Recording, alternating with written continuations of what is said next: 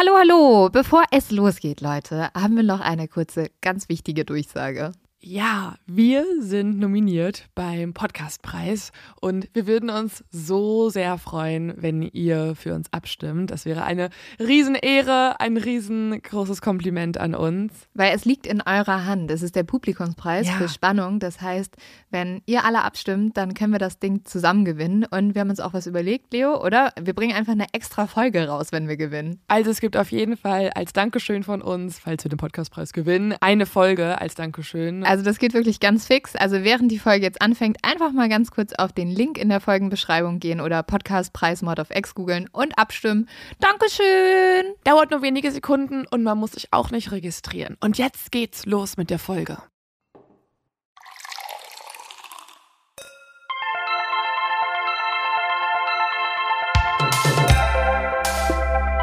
Mord auf X. Der internationale True Crime Podcast.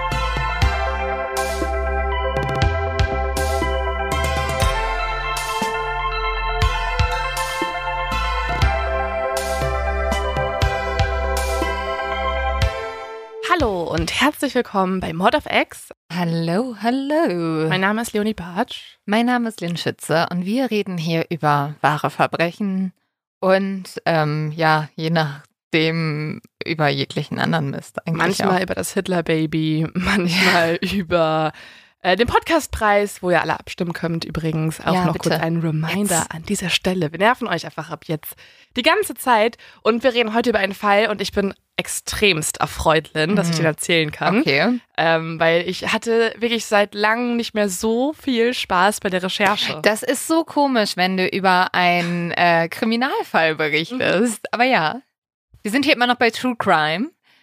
Also, Aber das äh, wirst du gleich sehen, weil ähm, du bräuchtest tatsächlich auch wieder einen Blog oder irgendwie ähm, auf deinem Laptop vielleicht so eine Notiz-App, wo du mitschreiben Okay. kannst, weil es ist ein perfekter Rätselfall, der Also mich verrückt macht. Ja, drei Fragezeichen-Style. yes, Yes. I love it. Okay, sehr gut. Ja, also ich brauche auch deinen Input. Ich möchte, und jetzt kommt einmal kurz der Schockmoment für alle, die es hassen, ich möchte diesen ungelösten Fall Lösen. Aber es gibt, und das ist wieder das Gute, ähm, ich weiß nicht, erinnert ihr euch noch an die Folge vom Zodiac Killer? Es gibt auch in diesem Fall jemanden, von dem ich ziemlich überzeugt bin, dass er die Tat Okay. begangen hat. Okay? Damit kann ich arbeiten. Wir hatten Gut. sehr lange nicht mehr ungelöste Fälle gemacht. Ja, ey, und ich habe wirklich wieder gemerkt, wie sehr ich die liebe. Oh nein. Weil es, also, das, das macht so Spaß. Ich kann dann auch nicht aufhören, ne? Aber Leo, dann liege ich halt nachts wach um 3 Uhr morgens und bin so, wer ist der Zodiac-Killer? ich weiß. Und dann- das ist in diesem Fall, ich finde es in diesem Fall mindestens genauso Oh. frustrierend, das nicht zu wissen, ne? Oh, Jemini. Oh. Aber bevor es jetzt mit Leos sehr ungelösten Fall losgeht, was mir jetzt schon Bauchschmerzen Nicht macht, sehr ungelösten, aber ja. aber ungelöst. Aber vielleicht lösen wir ihn ja in dieser Folge. Kommen wir noch kurz zu meinem zu dumm zum Verbrechen, beziehungsweise es ist nicht mein zu dumm zum Verbrechen, sondern von Sophia.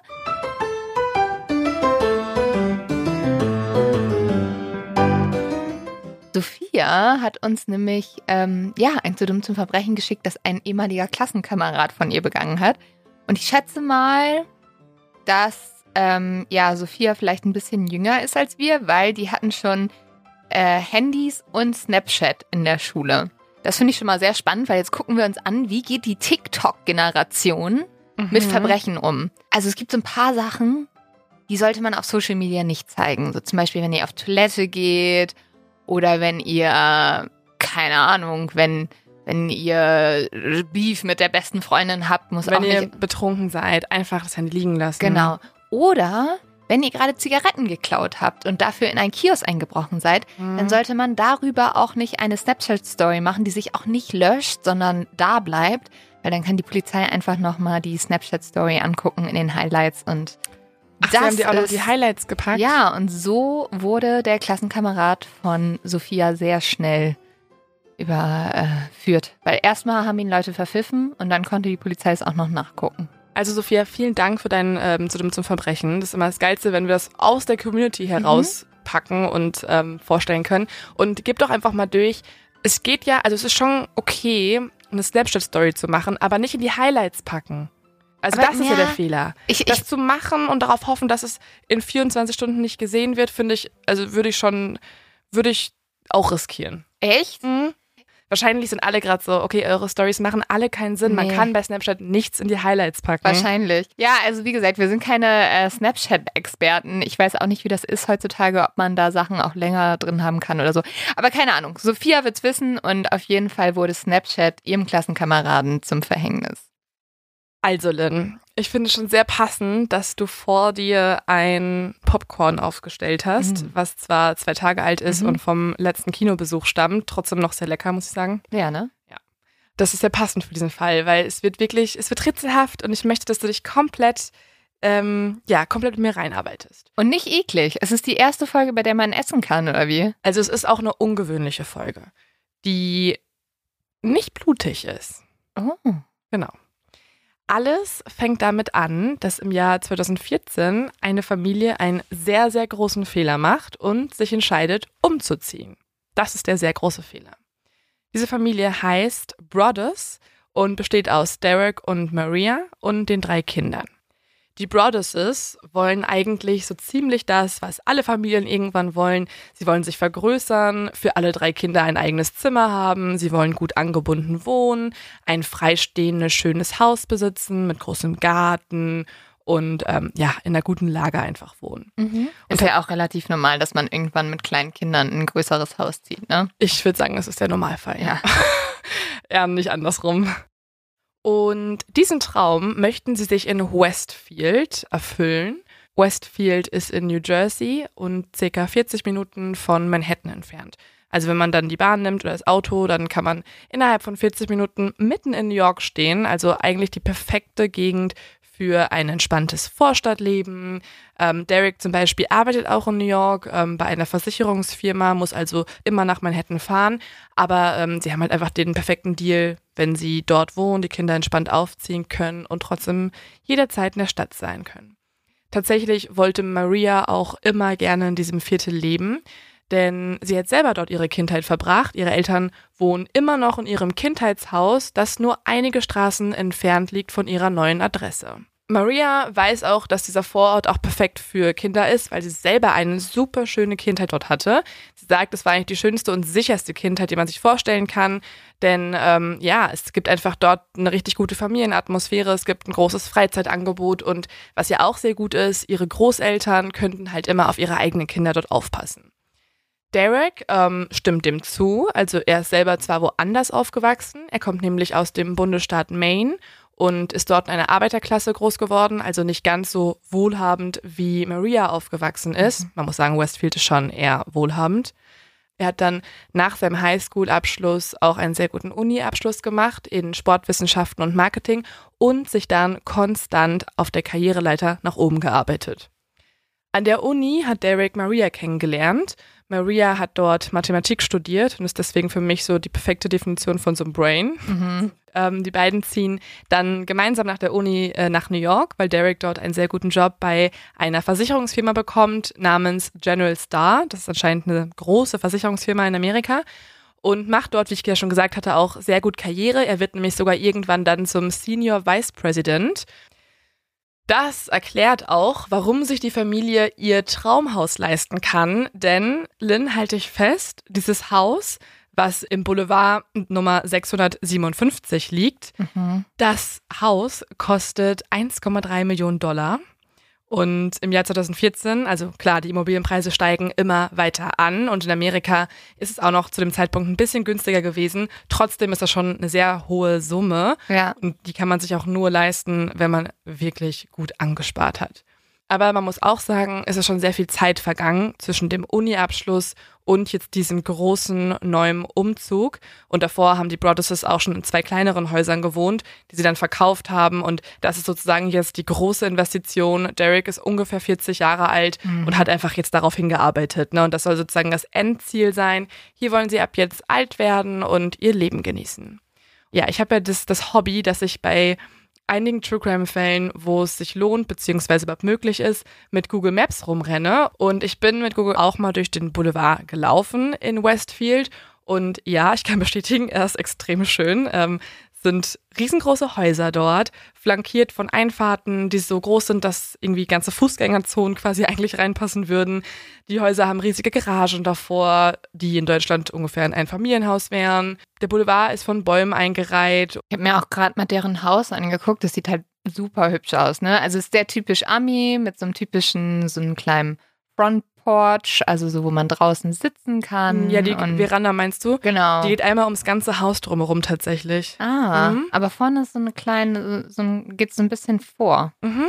Und dann mit so großen Säulen, mhm. also sehr nett und äh, sehr pompös, würde ich sagen. Ja, pompös ist ein ganz gutes Wort, denn äh, ich finde, pompös kommt tatsächlich immer dadurch, wenn man diese Säulen hat und diese mhm. weißen Fenster, was das Haus ja auch hat. Also eigentlich besteht es aus olivgrünen Holzdielen, aber durch diese weißen Fenster und diesen riesengroßen Garten, also das Haus ist, hat 3600 Quadratmeter, wow. dadurch wirkt es natürlich auch pompöser. Ist ähm, aber auch sehr typisch amerikanisch vom Baustil, yeah. ja. Ja, also da sind auch alle Häuser so, muss man sagen. Ne? Mhm. Ne? Zwar ist das äh, Haus schon eines der schönsten oder der größten Grundstücke, aber alle Häuser auf dem Boulevard sind sehr, sehr schick. Man sagt auch, dass der Boulevard in Westfield die, ja, die vornehmste Straße ist aus dem ganzen Viertel. Das Haus hat sechs Schlafzimmer, drei Badezimmer und mehrere Kamine mit unterschiedlichen Schächten. Wow. Ähm, also allein schon okay. dieser Fakt äh, ist, es zeigt, wie pompös, um es nochmal dieses Wort zu benutzen, das Haus ist. Und die Kinder sind auch super aufgeregt, dass sie dort einziehen können und diskutieren schon, durch welchen der verschiedenen Kamine der Weihnachtsmann wohl kommen wird. Uh, mhm. Ja, das macht Sinn. Also ich war auch mal auf der Website von Westfield und da stößt man, ohne großer Nacht zu suchen, gleich auf einen Kalender, der die verschiedensten Nachbarschaftstermine auflistet. Und wenn man dann so ein bisschen da durchscrollt, dann sieht man, dass es Town-Meetings gibt, dann so Planning Boards für Events und auch, und das einfach mal auf deinen Notizblock vermerken, es gibt auch ähm, Historic Preservation Meetings. Also Meetings, um ja, die ja. historischen Gebäude zu bewahren. Also ah, okay. man möchte schon auch das konservieren, was dort schon lange existiert. Mhm, sind die wahrscheinlich auch ein bisschen stolz drauf genau. bei Geschichte. Ja, und fast alle Häuser auf dem Boulevard sind auch tatsächlich historische Gebäude. Ähm, also ne, eine sehr alte Straße. Sie sind sehr ästhetisch und auch stilistisch in einem ähnlichen Baustil. Für die Broaddusses steht jedoch ziemlich schnell fest, dass sie dieses Haus zwar erhalten möchten, so wie es aussieht, aber einiges dort drin ist schon auch renovierungsbedürftig. Und deswegen planen Derek und Maria auch dort, ähm, ja, auf jeden Fall ein paar Sachen zu erneuern. Sie ähm, haben auch schon mit verschiedenen Baufirmen gesprochen und die ersten Sachen, die anstehen, sind diese typischen Dinge, Boden abschleifen, ähm, Wände streichen, halt diese Sachen, die du im Haus halt einfach nochmal mhm. neu hast, wenn du da jetzt mit deiner ganzen Familie einfach für die nächsten Jahre einziehen möchtest. Gibt es da irgendjemanden, dem das nicht passt? Das wissen wir noch nicht ganz so genau, ne? Aber ähm, ja, das kannst du dir ja vielleicht mal merken, ne? Okay, ist aufgeschrieben und notiert.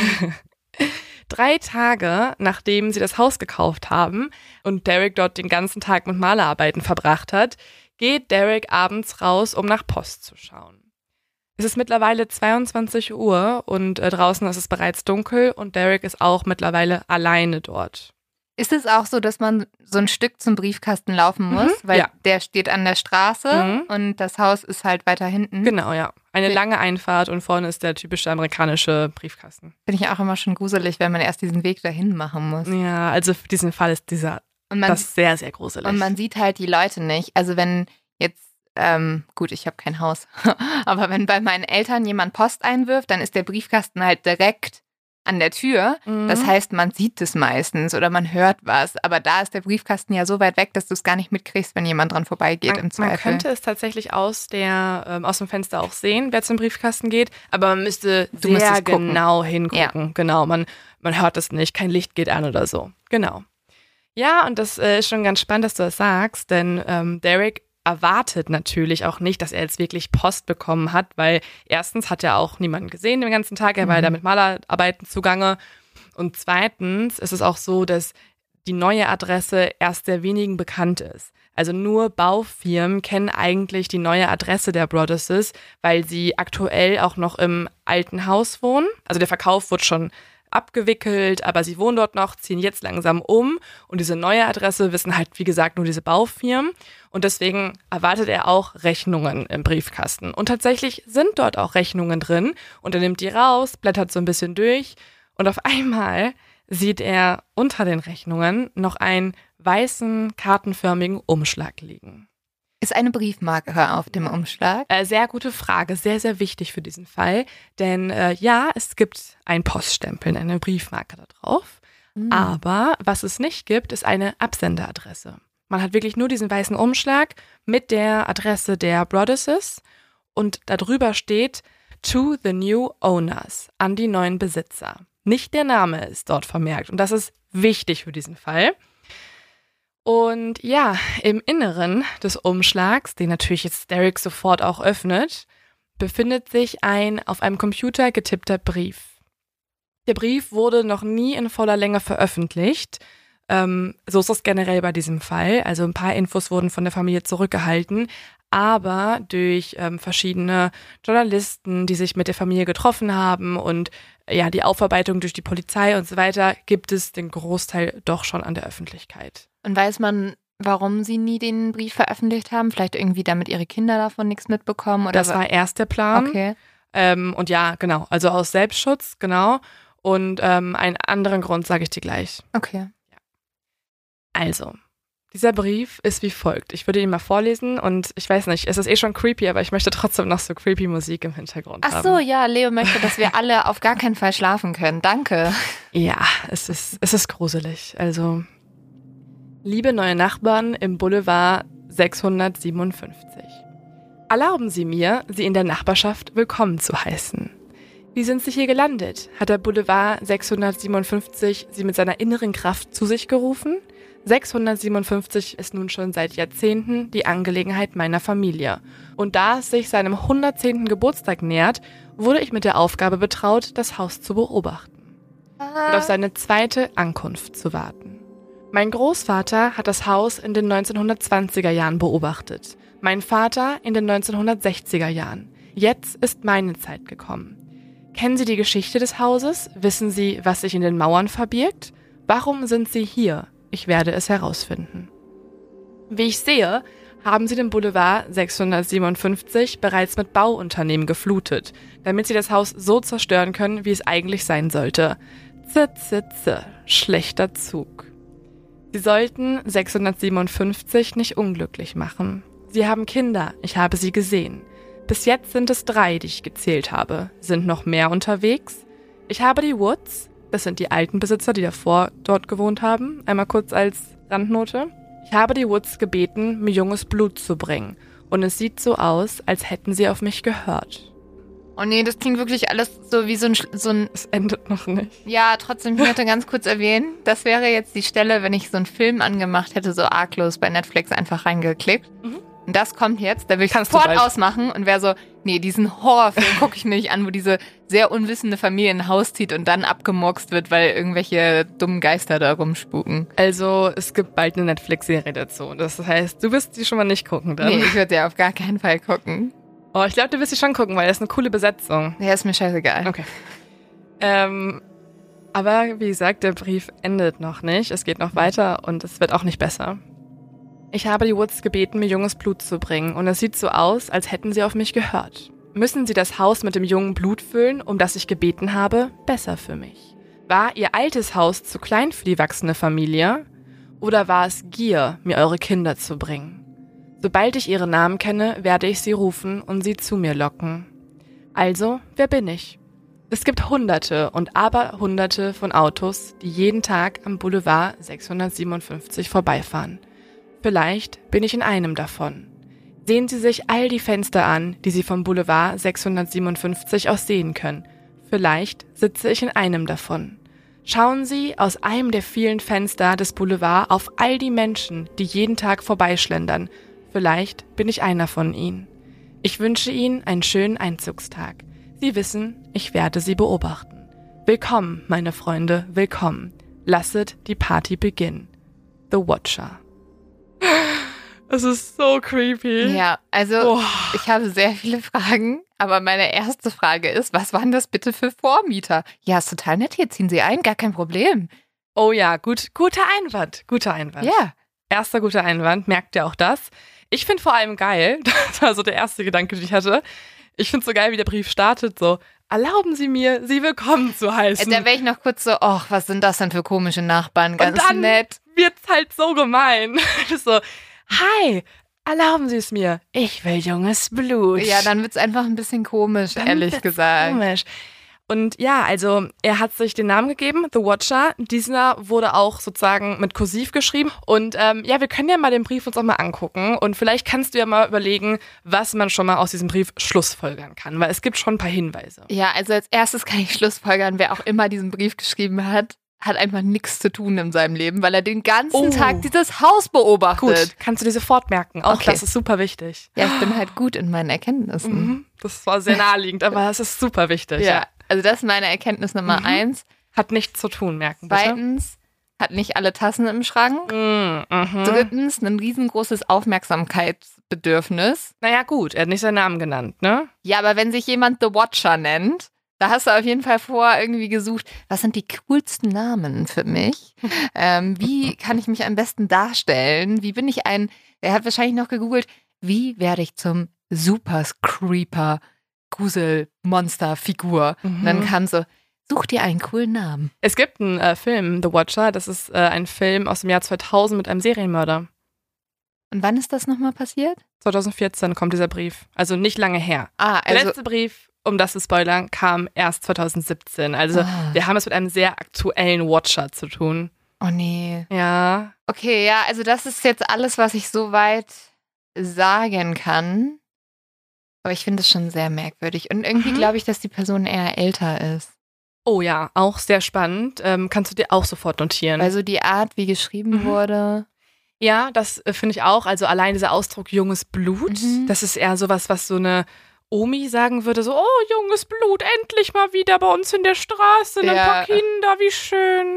Endlich wieder junges Blut. Sonst wäre so, ey Junges Diggi, Blut. ich habe gesehen, du bist in, das, in die neue Hut gezogen. Genau.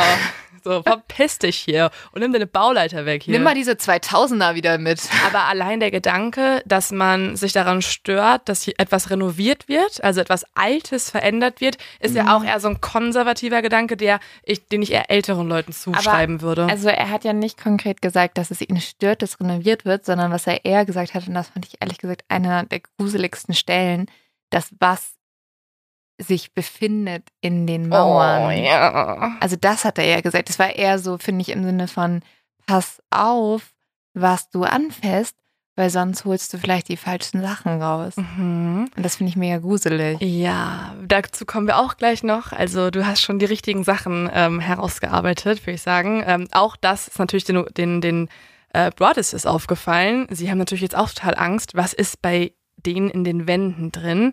Also kann, man würde ja erstmal denken, vielleicht Knochen oder sowas, ne? Sag mal ganz kurz, ne? Wenn du so einen Mhm. Brief erhalten würdest, was würdest du machen? Ähm, das wird auch sehr viel diskutiert äh, von Leuten, die den Fall beobachtet haben. Viele sagen, sie würden das erstmal als Scherz abtun und sich Mhm. denken, irgendwelche Teenager wollen halt, ja, einen scheiß Einzug bereiten. Ich persönlich hätte so krass Angst. Ich Ja. würde da nicht mehr einziehen möchten. Ich wollen. würde auch gerade sagen, ich glaube, ähm, ich würde tatsächlich umziehen, egal wie viel Geld ich verlieren würde, weil ich könnte dann nicht mehr schlafen. Ich, ich könnte dann nur noch dran denken. Also ich würde jede Nacht im Bett liegen und die Wände anstarren. Um dich ein bisschen runterzubringen, greif doch nochmal zum Popcorn. Weil AKA Leo will jetzt Popcorn essen. Und ist Mhm. jetzt so, ich werde jetzt diesen Soundeffekt einführen. Ich, ähm, nee, also das sind alles wichtige Dinge. Also das sind alles Dinge, die auch sich die, die Broaduses gemerkt haben und dem sie jetzt nachgehen möchten. Und was ja auch ähm, eine wichtige Stelle ist, ist, dass anscheinend der Watcher die Woods, also die vorherigen Besitzer, gebeten hat, dass diese ausziehen sollen, damit neues Blut, junges Blut ins Haus kann. Das würde ja nun implizieren, dass die Woods auch einen Brief schon mal bekommen haben oder wissen, wer der Watcher ist. Ja, dass die Kontakt hatten. Ich Genau. würde als erstes die Woods anrufen. Genau. Und das ist auch ganz, genau das, was die Brothers jetzt machen. Also sie nehmen den Brief schon super ernst. Ähm, Derek hat ihn ja gerade in der Dunkelheit gelesen. Also er bekommt natürlich auch ein sehr, sehr äh, ungutes Gefühl, weil ähm, er draußen steht, sozusagen sichtbar für den Watcher, falls er irgendwo gerade lauert. Und das Erste, was er macht, ist natürlich sofort ins Haus reinrennen. Er macht dann die Lichter im Haus aus, damit man ihn auch nicht über das Fenster sehen kann. Derek ruft jetzt erstmal die Polizei an und das hätte ich, glaube ich, genauso gemacht, Mhm. weil, ähm, ja, das Ich auch. ist doch die erste Sache, die du denkst, oder? Ein paar sagen später, sie finden es komisch, dass er direkt an die Polizei denkt, weil, ja, man, es hätte ja auch ein Scherz sein können oder so. Aber, Also, also, wenn mir jemand schreibt, dass er das Haus mit dem Blut meiner Kinder fluten will, dann rufe ich auch die Polizei. Das ist jetzt eine Abwandlung der, der, wie es geschrieben wurde, aber ich find's geil. Das habe ich daraus verstanden. Ja, also ich finde, was auf jeden Fall klar wird, ist, dass es drohend ist. Mhm. Er ist ja wirklich so, ja, kommt nur her, gut für mich, schön, schön, schön. Er ist ja wirklich so, er ist ähm, übergeordnet, also er sieht sich irgendwie im Recht, er ist er ist teilweise ja auch bösartig, ne? Also er beleidigt sehr wirklich, dass sie das Haus zerstören würden und so weiter. Und, und das finde ich eigentlich das Alarmierendste, und genau deswegen hätte ich die Polizei angerufen, er zeigt Insider-Informationen, weil er ein paar Sachen weiß, die man nur wissen kann, wenn man das Haus und die Broadesses beobachtet hat. Denn er sagt zum Beispiel auf dem Umschlag steht ja auch nicht der Name der Broadesses. Das heißt, es war jetzt niemand, der irgendwie äh, ein Feind ist von der Familie oder sowas, ne? Sondern es muss jemand sein, der den Namen noch nicht kennt, aber gesehen hat, dass Leute einziehen. Und der gesehen hat, dass dort auch Bauherren sind. Und da sie erst drei Tage dort aktiv sind, muss es jemand sein, der in den letzten drei Tagen die Familie beobachtet hat und weiß, dass sie drei Kinder haben. Auch das ist ja eine Insider-Information. Das heißt, wenn man irgendwie davon ausgeht, es ist ein schlechter Scherz, dann ist es halt ein Scherz, der sehr viel Arbeit gekostet hat. Und dann, wenn man davon ausgeht, dass es Kinder wären oder Teenager, die den Brief geschrieben hätten, dann sind es schon sehr frühreife Kinder, die irgendwie sich altes Englisch angelesen haben oder so, ne? Weil die Ausdrucksweise ist definitiv nicht Jugendsprache. Ich glaube, ich würde auch mal in der Nachbarschaft rumfragen, weil er ja sagt, dass er das Haus schon so lange beobachtet. Ja, das ist jetzt eine, genau eine Sache, die die Polizei ihm abrät. Denn ähm, wenn sie jetzt durch die Gegend laufen und von dem Brief erzählen, geben sie ja wichtige Informationen preis. Und wenn sie den Watcher aber noch fangen wollen würden und dann aber vorher allen erzählen, hier kam ein Brief, kann sich der Watcher darauf ja einstellen. Verstehst du? Also wenn sie zum Beispiel einfach nur rumgehen, sich vorstellen und irgendwer antwortet mit komischen Sätzen wie junges Blut, endlich junges Blut in der Gegend, Macht sie die Tür auf und ist so, das war ein junges Blut. also sie, danke schön. Ich ja, oder? Oh, wissen Sie schon, was sich in den Mauern verbirgt? so Smalltalk am Zaun. Mhm, dann weiß man schon, wer der Watcher sein könnte. Okay, aber ich glaube, also, das wäre schön dumm von dem Watcher. Ja, Spoiler hat er nicht gemacht. Also so dumm ist er wirklich nicht. Er ist schon eher schlau, würde ich sagen. Ähm, aber trotzdem sagt die Polizei erstmal chill. Ähm, what, der erste Satz, den sie tatsächlich zu ihm sagen, ist What the fuck is this? Also sie können es selber nicht so richtig glauben und sagen ihm, ja gut, warte erstmal ab, bisher kann es wirklich noch ein Scherz sein, erzähl das halt nicht rum, äh, warte mal ab. Und was die Polizei ihm auch rät, ist, dass sie ja wohl mal die Baumaschinen vom Vorgarten entfernen könnten, damit der Watcher diese nicht durchs Fenster wirft, was ich sehr, sehr komisch finde. Okay. Ja, und was man deuten könnte, was ich in irgendwelchen Reddit-Foren-Einträgen gelesen habe, ist, dass die Polizei selber nicht so happy darüber ist, dass deren Viertel verändert wird, weil Mhm. auch die Polizisten sind oft so alteingesessene Beamte, die Ja. Beamten, die dort irgendwie selber halt darauf stehen, dass da so viele alte Gebäude sind und das gar nicht so cool finden, wenn diese reichen New Yorker einfach rüberziehen und sich alles wegschnappen. So. Okay. Also, dass man selber sowas interpretieren könnte da rein. Ich hätte es ein bisschen lustig gefunden, wenn die Polizei einen Watcher für den Watcher ähm, Das wäre geil engagiert hätte. Ja, das wäre richtig geil. Das hätten sie machen sollen Und dann hätten die Broadesses so Briefe in ihren Briefkasten getan, wo einfach nur drin steht, du denkst, du beobachtest uns, wir beobachten dich, Mhm. wir lieben altes Blut. ich glaube, das, das ist Lass ehrlich uns gesagt... das Blut vermischen. Also das ist tatsächlich meine Taktik, die ich Mhm. glaube ist am sinnvollsten. Wenn du auf komische Menschen triffst, sei komischer. Ja. Also wenn dich jemand ermorden will, sei einfach so, hey, hallo, ja. Welche Messer benutzt du immer? Ja, ich habe neulich gelesen, das Messer ist viel geiler.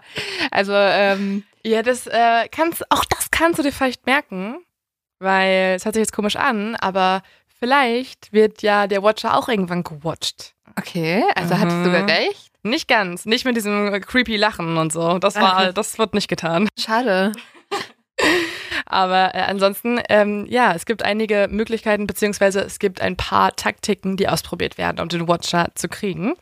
Aber das Erste, was sich die Brothers jetzt überlegen, nachdem die Polizei ja so meinte, yo, können wir jetzt noch nicht so viel machen, gibt halt keine Infos über den Typen da im Brief.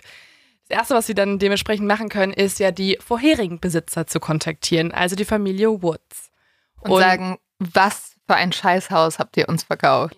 Nee, sie fragen jetzt erstmal die Woods in einer Mail sehr höflich, ob sie schon mal irgendwann auch solche Briefe erhalten hätten.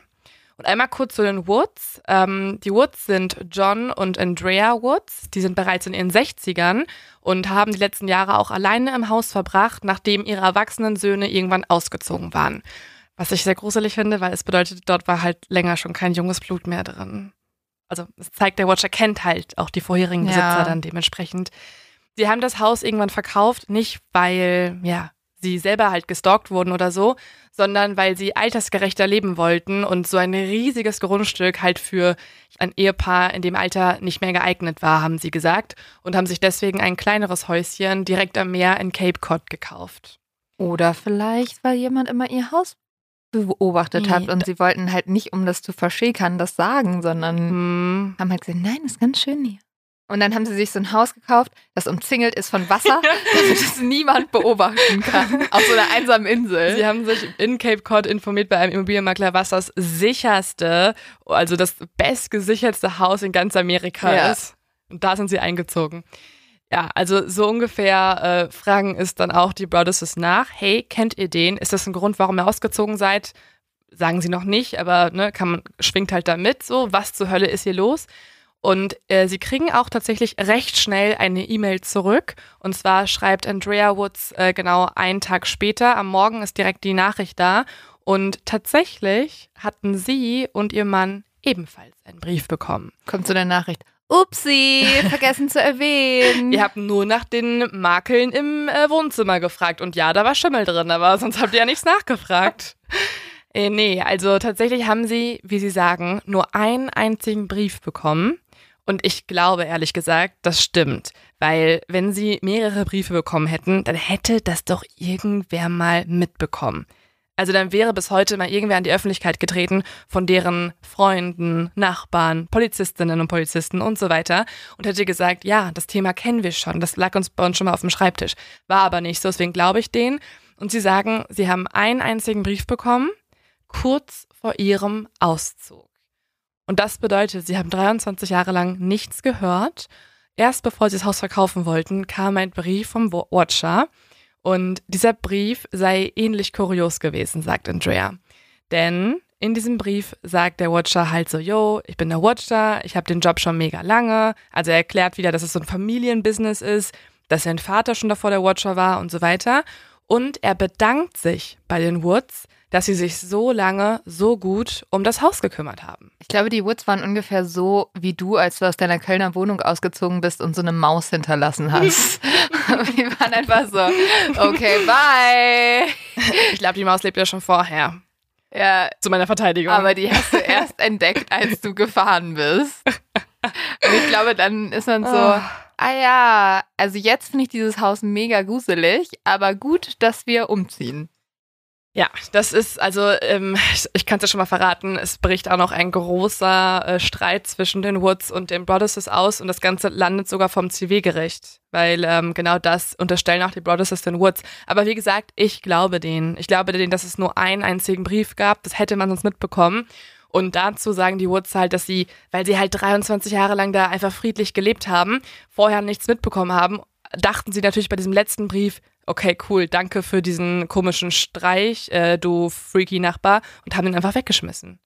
Weil in diesem Brief wird auch nichts irgendwie gesagt von junges Blut oder so, was sie bringen sollten, weil das impliziert ja der Watcher, ne, dass die das junge Blut extra gebracht hätten. Ähm, und davon hätten sie, haben sie doch nichts gehört. Deswegen haben sie es einfach nur weggeschmissen. Und äh, sie erklären sich auch bereit, dass sie gemeinsam mit den Brothers zur Polizeistation fahren, um halt auch von diesem Brief zu berichten, den okay. sie damals bekommen haben. Dort übernimmt dann ein gewisser Leutnant Leonard Lugo den Fall, der auch 20 Jahre schon bei der Westfield PD arbeitet und äh, die, die ersten Befragungen übernimmt, beziehungsweise sich erstmal alles anhört. Und ich würde gerne wissen, ob er intern den coolen Spitznamen irgendwie so Triple L oder so hatte. Das würde mich noch interessieren, falls ich mal irgendwann mit ihm sprechen kann. Okay, ist notiert. Nachdem äh, Triple L eine, ich nenne ihn einfach jetzt so, Okay. eine Weile mit den Woods und den Brothers über die Briefe und das Haus gesprochen hat, empfiehlt er den beiden Familien dann auch niemandem etwas vom Watcher und den Briefen zu erzählen. Insbesondere den Nachbarn, das wäre das Erste, was man natürlich machen wollen würde. Man würde halt rumgehen und fragen, Ja. seid ihr die Freaks, die uns das geschrieben haben? Aber genau das sollen sie unterlassen, weil alle Nachbarn ab diesem Moment ja nun auch als Hauptverdächtige gelten erstmal. Und wenn der Watcher halt irgendwie Wind davon mitbekommt, dass nun aktive Ermittlungen gegen ihn existieren, dann ähm, könnte er auch zum Beispiel sein ganzes Stalking-Verhalten ändern. Ja, zum Beispiel lassen. Genau, lassen. Aber das ist halt trotzdem komisch, weil dann lebst du ja weiterhin in der Angst. Die Broadduses haben sich ziemlich schnell entschieden, dass sie nur in dieses Haus weiter einziehen möchten. Sie renovieren es zwar noch, aber sie nehmen sich vor, sie wollen dort nur wirklich einziehen, auch mit den Kindern, wenn der Watcher gefangen wurde. Weil sonst können sie dort halt nicht ohne Paranoia leben. Ja, klar. Ab diesem Moment ändert sich natürlich nicht nur ähm, die ganze Stimmung in der Familie, sie ändern auch ihr komplettes Verhalten. Also zum Beispiel ist Maria immer sehr, sehr paranoid, wenn sie dort ist und die Kinder mitgenommen hat ähm, und die dort irgendwas renovieren wollen. Sie beobachtet die Kinder eigentlich konstant und wenn eins irgendwie weiter wegläuft, ruft sie sie sofort panisch zurück. Sie dürfen sich eigentlich auch gar nicht so frei auf dem ganzen Grundstück bewegen, sondern immer nur in Marias Blickfeld sein. Aber genauso wäre ich ehrlicherweise auch. Oh Mann, die arme Familie. Ja, ja, komplett. Derek sagt auch ähm, die nächsten Geschäftsreisen ab, um immer dort zu sein und lässt auch seine Familie nicht aus den Augen. Und tatsächlich kommen auch ab und zu einige Nachbarn vorbei. Und natürlich haben die Brothers äh, bei jeder neuen Begegnung ein komisches Gefühl und wollen auch diese Nachbarn halt komplett analysieren. Aber sie müssen ja auch diese Gespräche erstmal halt so, ja, über sich ergehen lassen, um zu gucken, erwähnt da irgendwer was Komisches. Und wie ist Ihre Meinung zu Blut? Lieber alt oder lieber jung? Ja, gut, dass du es sagst. Ist tatsächlich so, dass ein altes Ehepaar vorbeikommt und die Frau sagt einen Satz, der Derek komplett erstarren lässt. Ähm, sie sagt nämlich, It will be nice to have some young blood in the neighborhood. Also es ist schön, dass ein bisschen junges Blut in der Nachbarschaft ist. Aber ich glaube, es ist halt auch eine sehr, ja, eine sehr altertümliche Ausdrucksweise, die die halt, ja, so eine Omi dann auch mal sagen würde. Das ist so wie so eine Oma sagen würde, ach, der junge Knabe. Irgendwie so. Ja. Ja, es könnte ein doofer Zufall sein. Ja, also dieses Ehepaar ist nicht in der verdächtigen Liste, die ich euch gleich später Was? sage. Ja. Ja, weil die haben halt nichts, was passen würde sonst. Aber ähm, es gibt ein paar andere merkwürdige Dinge, die man dann doch dem wahren Watcher zuschreiben kann. Denn zum Beispiel ist es einmal so, dass ein Bauleiter, der morgens am Boulevard 657 ankommt, ein Schild, welches er am Vorabend in den Boden gehämmert hat, dort rausgerissen im Garten vorfindet. Also war vielleicht sogar jemand am Haus dran und hat sich da zu schaffen gemacht. Und dann gibt es auch noch einen weiteren Brief. Am 18. Juni 2014 macht sich diesmal Maria auf zum Boulevard, um einige Farbmuster sich anzuschauen dort. Also sie renovieren ja immer noch weiter in der Hoffnung, dass halt die Polizei irgendwelche Fortschritte hat. Und als sie dann zum Briefkasten geht, schon mit diesem komischen Gefühl, mit dieser Vorahnung, jedes Mal, wenn sie reinguckt, kann was drin sein, da passiert es tatsächlich wieder. Sie findet wieder einen ähnlich aussehenden Briefumschlag, wieder ein weißer Umschlag mit derselben dicken, krakeligen Schrift da drauf. Doch diesmal steht dort nicht mehr The New Owners, also an die neuen Besitzer, sondern dort steht To the Brothers Family. Ja, weil Sie mit der Oma gesprochen haben. Ähm, nee, das ist äh, tatsächlich auch ganz spannend, weil Brothers Family wird nicht, wie sie eigentlich geschrieben werden, mit B-R-O-A-D-D-U-S geschrieben, sondern B-R-O-D-D-U-S. Okay, aber das könnte ja tatsächlich darauf hindeuten, dass Sie den Namen nur gehört haben Ganz und genau. nicht gelesen haben. Ganz genau. Also das ist genau das, was die Polizei jetzt auch schlussfolgert. Also es wird so geschrieben, wie es halt ausgesprochen wird, nicht wie es tatsächlich eigentlich geschrieben wird. Und das zeigt eigentlich ganz genau, dass halt der Watcher es nicht irgendwo gelesen haben kann oder auch nicht irgendwo Dokumente eingesehen hat oder die Familie vorher schon kannte, sondern es gehört haben muss. Ja, und jetzt lese ich euch den zweiten Brief vor und möchte wieder die gleiche gruselige Musik haben. Oh Welcome again to your new home at 657 Boulevard.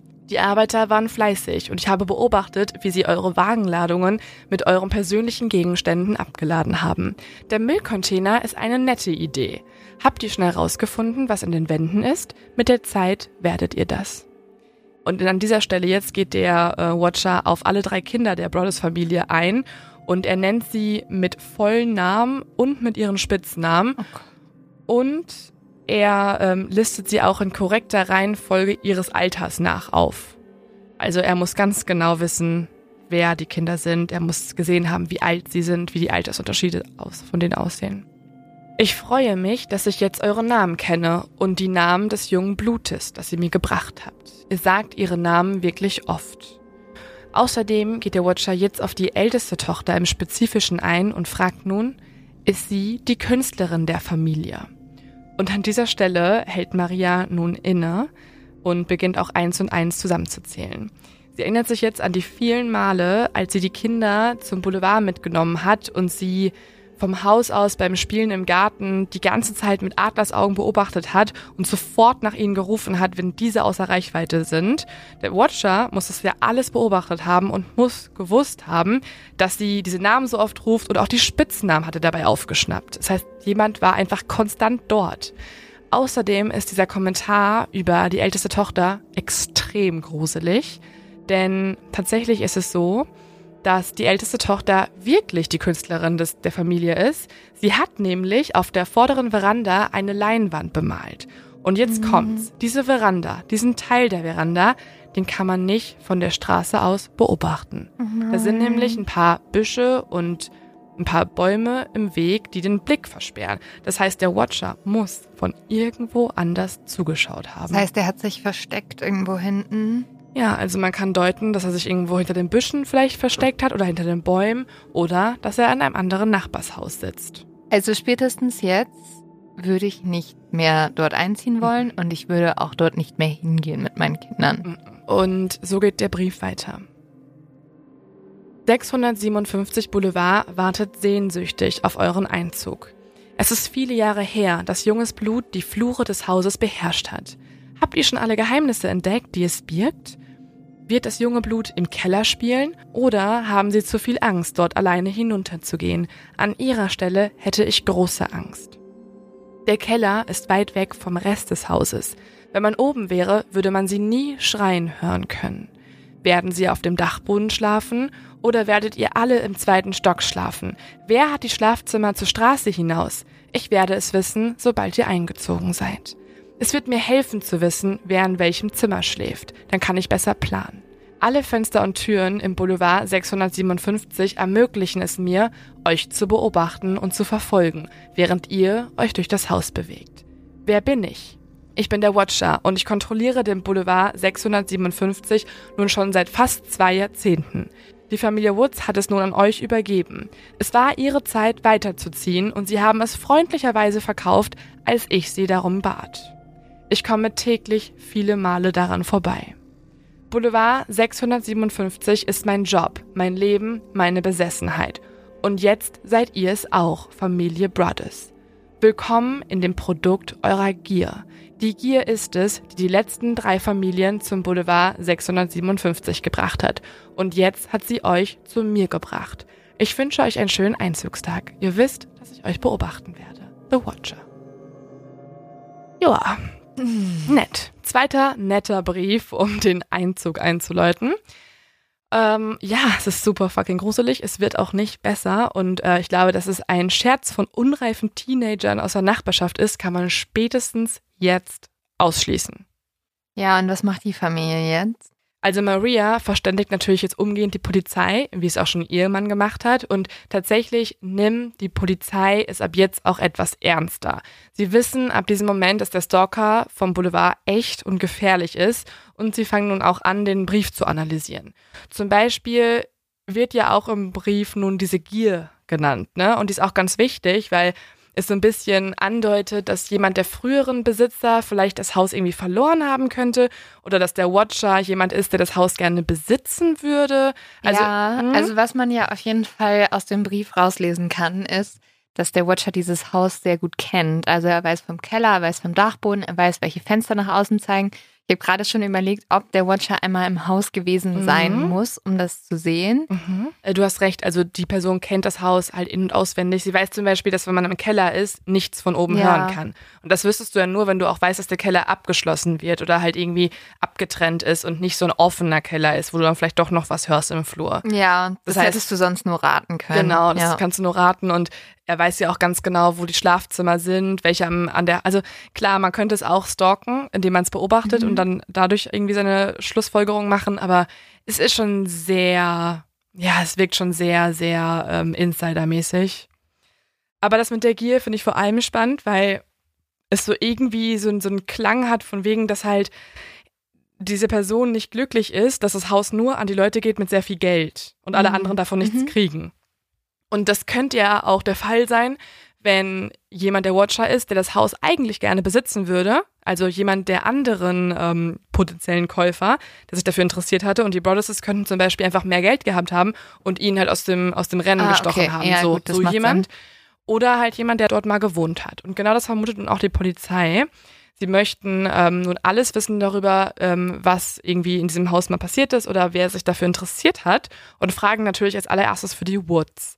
Die Woods halten aber ein, ähm, ja, einen der Interessenten als der Watcher extrem unwahrscheinlich, weil es gab eigentlich nur zwei weitere Parteien, die sich für das Haus interessiert haben.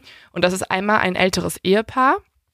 Die wollten das Haus eigentlich kaufen, aber die hatten äh, dann recht schnell ein anderes Haus gefunden und haben sich einfach für das andere entschieden. Mhm. Und der zweite Bieter musste aufgrund von medizinischen Problemen das Gebot zurückziehen und wollte das Haus gar nicht mehr haben. Vielleicht, weil er psychologische Probleme hatte.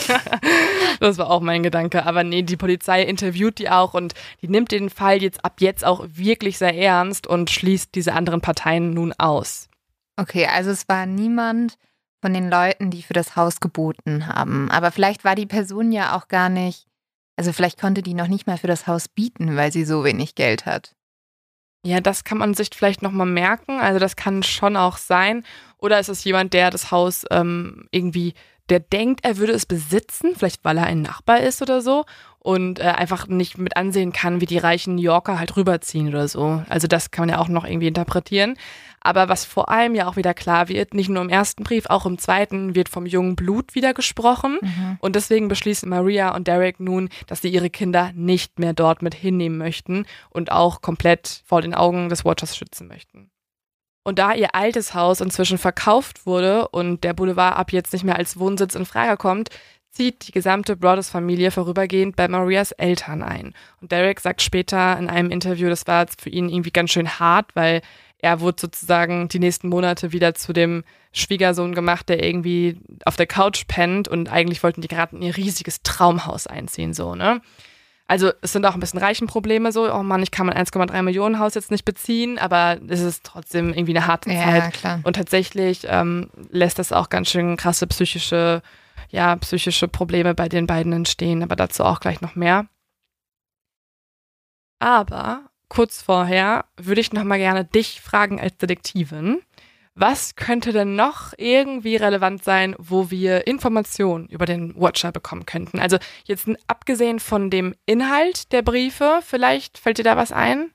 Ja, wir haben ja eben schon drüber kurz gesprochen, deswegen habe ich am Anfang gleich gefragt, ob eine Briefmarke drauf ist. Du kannst ja anhand des Poststempels rausfinden, wo wurde ein Brief abgeschickt. Genau.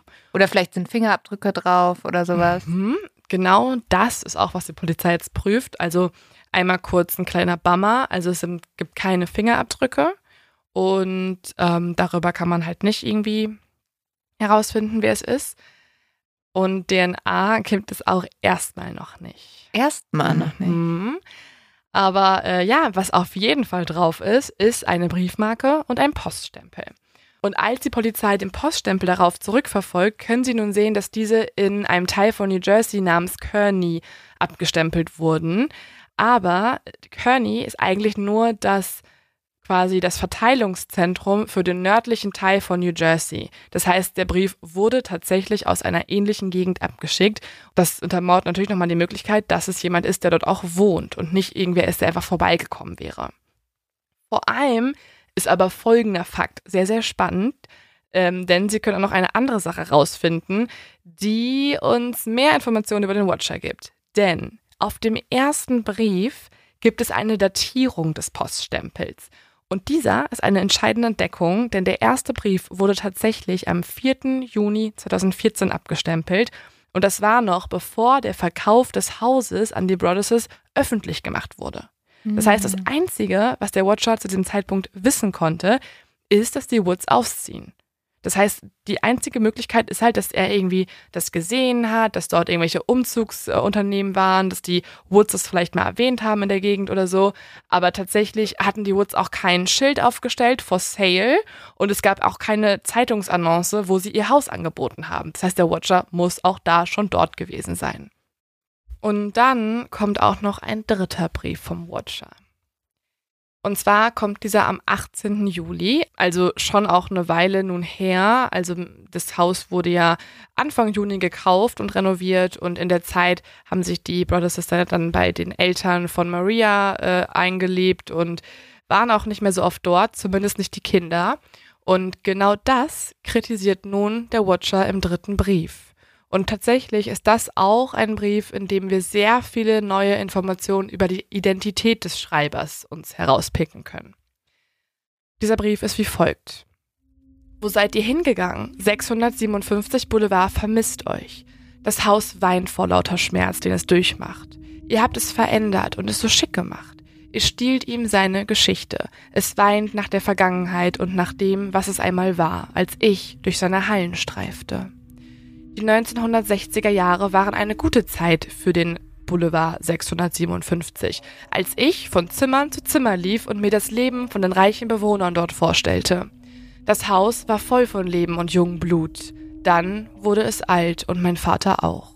Aber er beobachtete es bis zu seinem Tod und jetzt beobachte ich es und warte auf den Tag, an dem das junge Blut wieder zu mir gehören wird.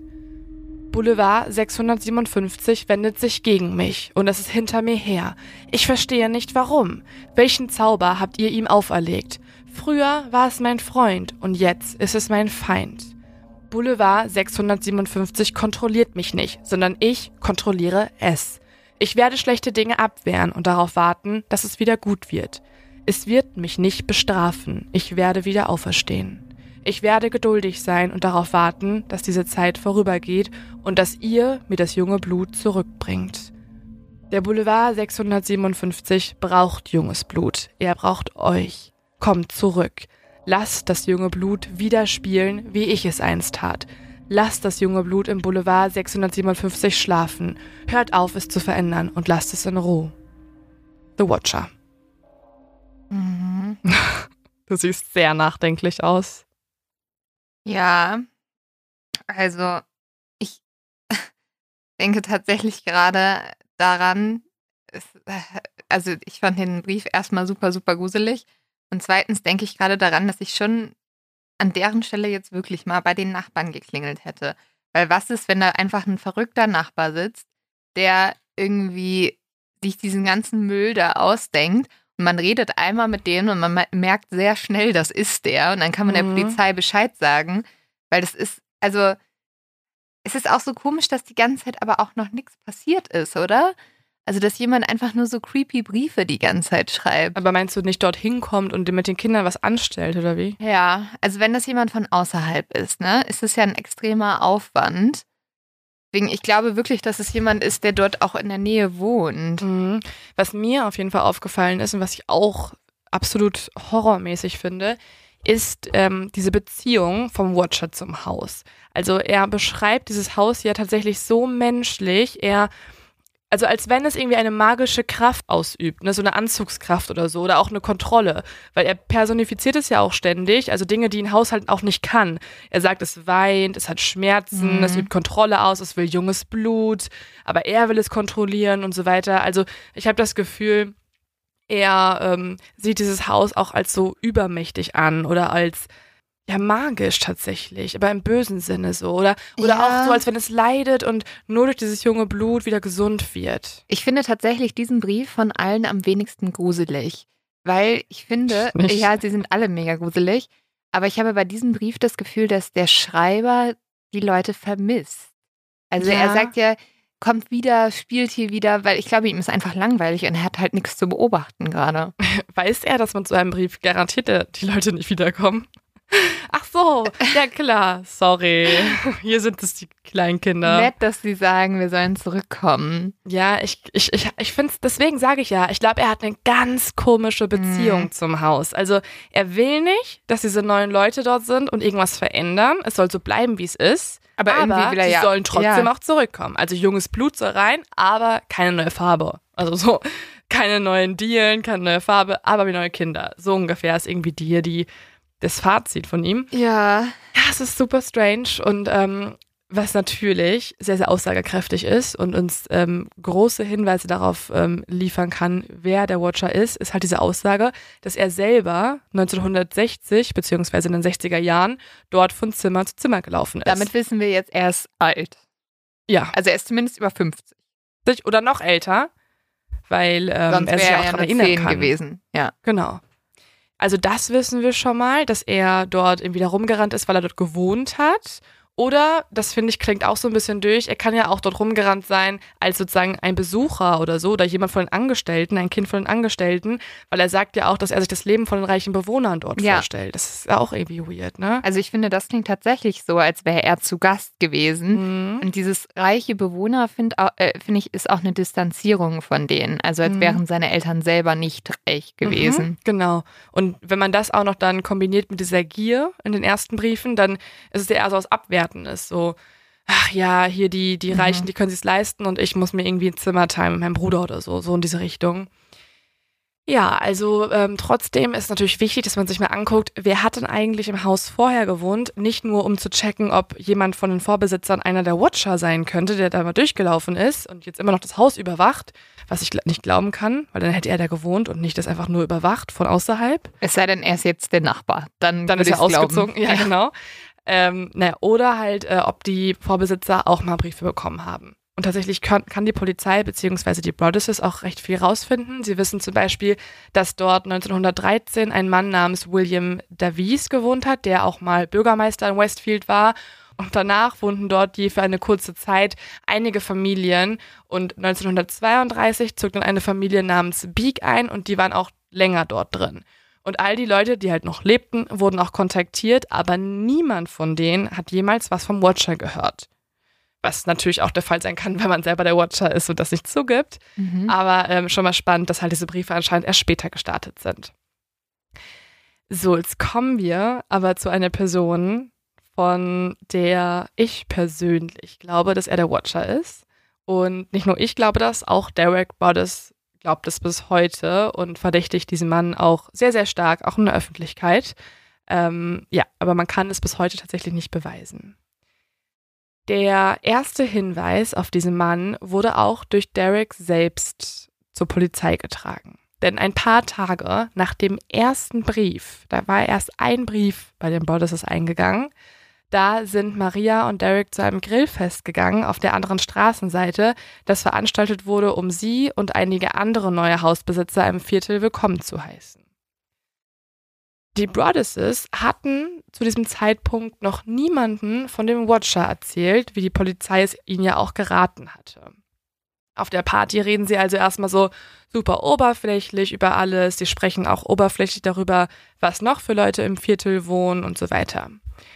Und tatsächlich unterhält sich Derek irgendwann mit einem der Anwesenden über die Nachbarn, die unmittelbar neben ihm wohnen. Also nur ein Haus weiter. Perfekter Ort zum Watchen. Mhm.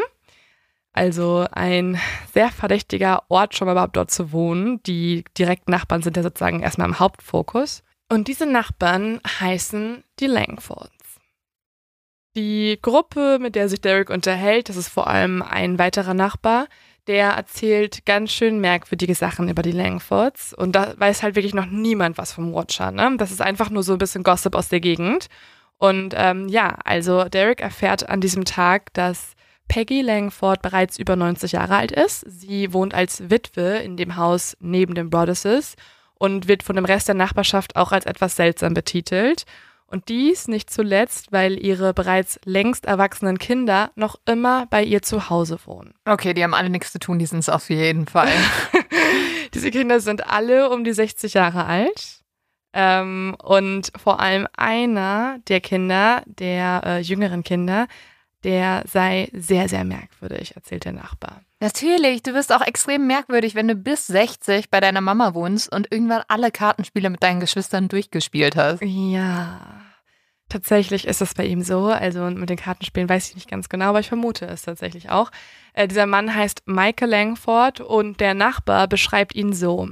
Er ist eine Art Boo Radley-Figur mit einem Bart wie Hemingway. Und kurze Info, also erstmal Hemingway hat einen Bart so ein bisschen keine Ahnung, wie der Almöhi, einfach so ein, so ein grauer, mhm. längerer Bart. Und ist ein bekannter Schriftsteller gewesen. Genau. Und äh, Boo Radley, das äh, werden wahrscheinlich ganz viele nicht kennen, weil äh, Boo Radley ist eine Person aus einem ähm, doch eher älteren Buch. Und zwar heißt dieses Buch To Kill a Mockingbird von Harper Lee. Side Fact mm. übrigens, Harper Lee, äh, haben, mit der haben wir schon mal gesprochen. Äh, und zwar kam sie in der Folge, ich glaube 41 war es, die Clustermorde vor. Denn äh, sie hat... Ähm, Truman Capote beim Buch In Cold Blood geholfen bei der mhm. Recherche. Ah. Genau. Also ähm, jemand mit einem Hang zu True Crime. Aber äh, sehr spannend, weil wenn wir uns mal diesen Charakter von ihr angucken, den sie in dem Buch beschrieben hat, also Boo Radley, dann äh, passt das doch sehr zu dem, was man auch über Michael sich erzählt. Denn Boo Radley ist ein Nachbar in diesem Buch, also er wird offiziell als der Nachbar vorgestellt, der sich durch seine buchstäbliche und symbolische Unsichtbarkeit auszeichnet. Also man ah. sieht ihn nicht oft, man redet zwar viel über ihn, ähm, aber er tagsüber ist er dann doch eher zurückgezogen, er verkriecht sich im Haus und kommt angeblich, so heißt es im Buch, nur nachts heraus. Mhm. Er wirkt nämlich ähm, auf die Leute wie etwas Böses oder wie jemand Schräges, über den es sehr viele Gruselgeschichten gibt, aber am Ende kommt raus, dass er dann äh, nur an Autismus leidet und eigentlich sehr harmlos ist und einfach nur vorher verurteilt wurde. Und ich finde schon sehr, sehr spannend, dass genau so jemand ähm, die Referenz ist, wenn es um Michael Langford geht und dass dieser halt mit dem verglichen wird. Und auch das hat seine Gründe. Zum Beispiel, wir wissen ja einiges über die Jahreszahlen aus dem Brief. Der Watcher schreibt zum Beispiel, dass sein Vater in den 1960er Jahren auf das Haus aufgepasst hat, während er als junges Kind durch die Gänge gerannt ist. Und das passt eins zu eins zu Michael Langford, denn die Familie hat damals schon genau nebenan gewohnt und Michael selbst war in den 60er Jahren noch ein Kind und hat viel in der Nachbarschaft gespielt. Unter anderem auch im Watcher House. Okay, er war es auf jeden Fall. Ja, warte mal noch, es kommt noch mehr. Michaels Vater, der so als Familienpatriarch äh, galt, ist vor zwölf Jahren gestorben und im Brief schreibt der Watcher, dass er seit fast zwei Jahrzehnten den Boulevard kontrolliert und von seinem Vater übergeben bekommen hat. Passt zeitlich also auch.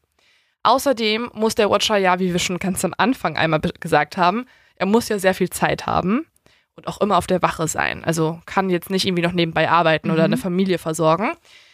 Und tatsächlich ist Michael arbeitslos und ähm, hat sehr viel Zeit. Die Nachbarn beschreiben ihn außerdem als jemanden, der recht verwirrt wirkt und auch geistig nicht ganz so fit. Was ich aber seltsam finde, weil ich habe tatsächlich aus einer anderen Quelle äh, gefunden, dass äh, er jeden Montag zur Bibliothek gegangen ist. Also er ist jeden Montag in die Bücherei des Viertels gegangen und hat sich alle möglichen Bücher durchgelesen. Und das erklärt für mich eigentlich, dass er jetzt nicht irgendwie geistig hinterherhängt oder sowas, sondern dass er mhm. sehr wohl interessiert ist an Literatur und deswegen auch diese ja. altertümlichen Begriffe benutzt und so. Also hattest du eine öffentliche Universitätsbibliothek? Hm. Ja? Warum? ähm, also bei mir in der Bibliothek, mhm. wo ich studiert habe, waren auch immer ältere Leute. Ah, ja. Die waren alle sehr merkwürdig, muss man ganz ehrlich sagen. Weil ich glaube, das ist teilweise auch für ältere Menschen sowas in die Bibliothek zu gehen, sich da reinzusetzen, ein Buch zu lesen oder eine Zeitung. Das ist einfach ein Ding von, ich bin unter Menschen. Mhm. Und die waren auch also teilweise waren da richtig creepy Leute, vor denen man eher sich woanders mhm. hingesetzt hat, sagen wir so. Ja, das kann schon sein und dann wird es auch natürlich wieder zu Michael passen, ne? Also er wird ja auch als so eine creepy Person beschrieben Und ähm, ja, aber trotzdem, die Familie berichtet später, dass er auch super viele Bücher gelesen hat. Ne? Also er war da nicht nur einfach zum Beobachten oder so, sondern er hat auch, er war sehr belesen. Aber du kannst ja auch belesen und trotzdem verrückt sein. Ja, klar, das genau, das kannst du auf jeden Fall. Aber ähm, also, warum ich das sage, ist tatsächlich, weil die Polizei, also diese Information, die überbringt jetzt natürlich Derek auch der Polizei. Er sagt, hey, ich war auf dieser Party, mhm. da haben alle über diesen Michael gesprochen, könnt ihr euch den mal angucken. Der ja. hat unmittelbar Zugang, der wohnt nebenan. Und tatsächlich sagt die Polizei zu ihm, chill mal, Derek, wir haben den schon längst befragt. Der war nämlich auch auf unserer Liste, weil natürlich geht man erstmal zu den unmittelbaren Nachbarn rüber. Und in dem Verhör hat sich Michael anscheinend sehr gut rausgeredet und nicht verdächtig gemacht. Mhm. Zwar sagt die Polizei, dass er auch wohl einige Ausdrücke ähnlich wie im Brief verwendet hätte oder manche sogar auch wortwörtlich gesagt hätte. Was?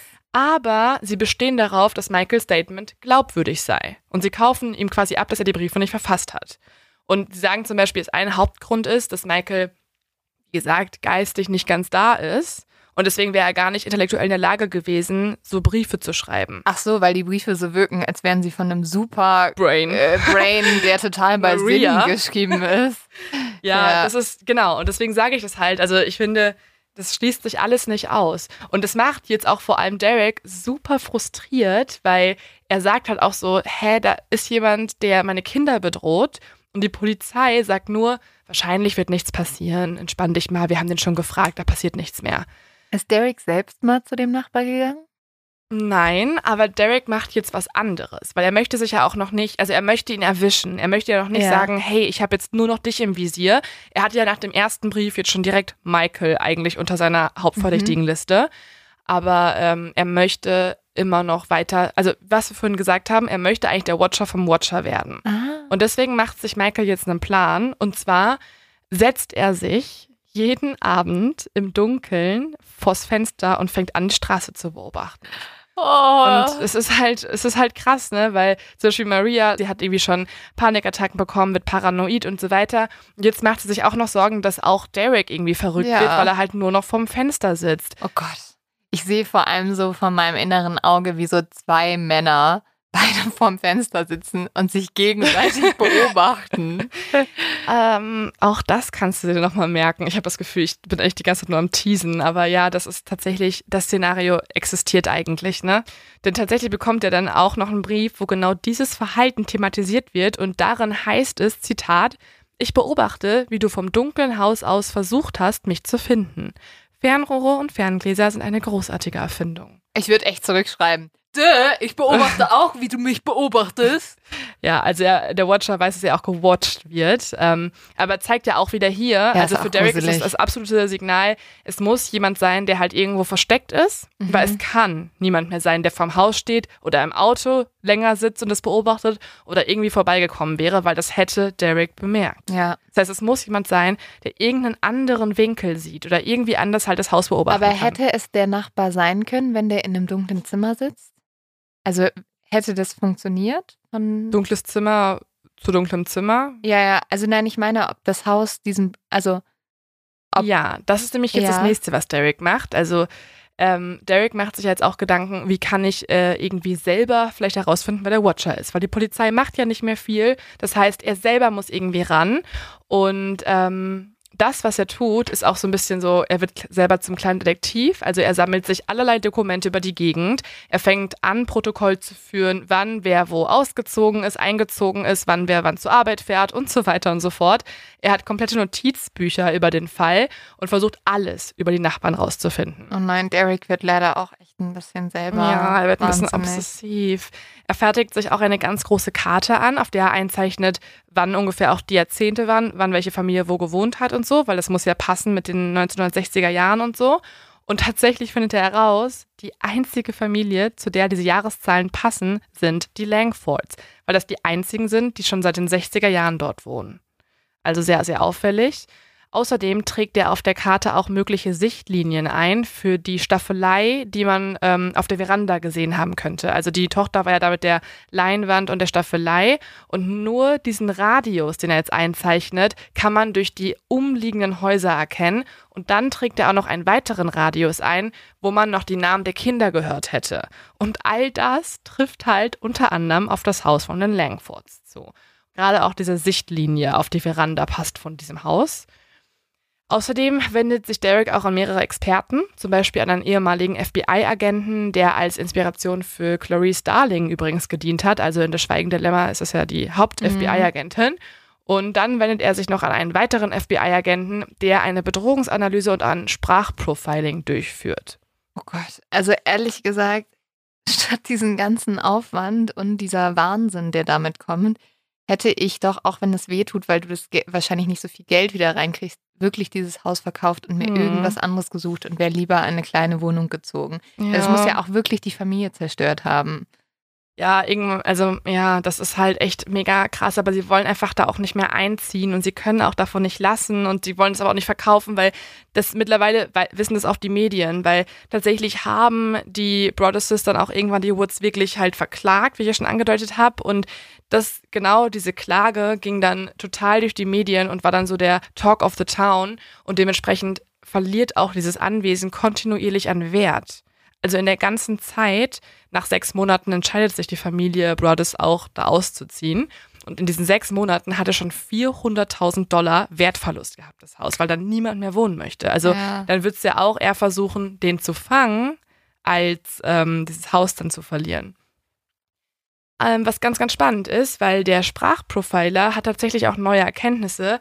Er analysiert die Briefe und erkennt, dass einige altmodische Merkmale dort vorhanden sind. Zum Beispiel analysiert er die Sprache und sagt, dass halt so ein paar Ausdrücke wie zum Beispiel, es ist jetzt schwer auf Deutsch zu übersetzen, aber sowas wie warm und feuchtes Wetter, sonnig und kühl für einen Sommertag, das wird manchmal geschrieben an einigen Stellen.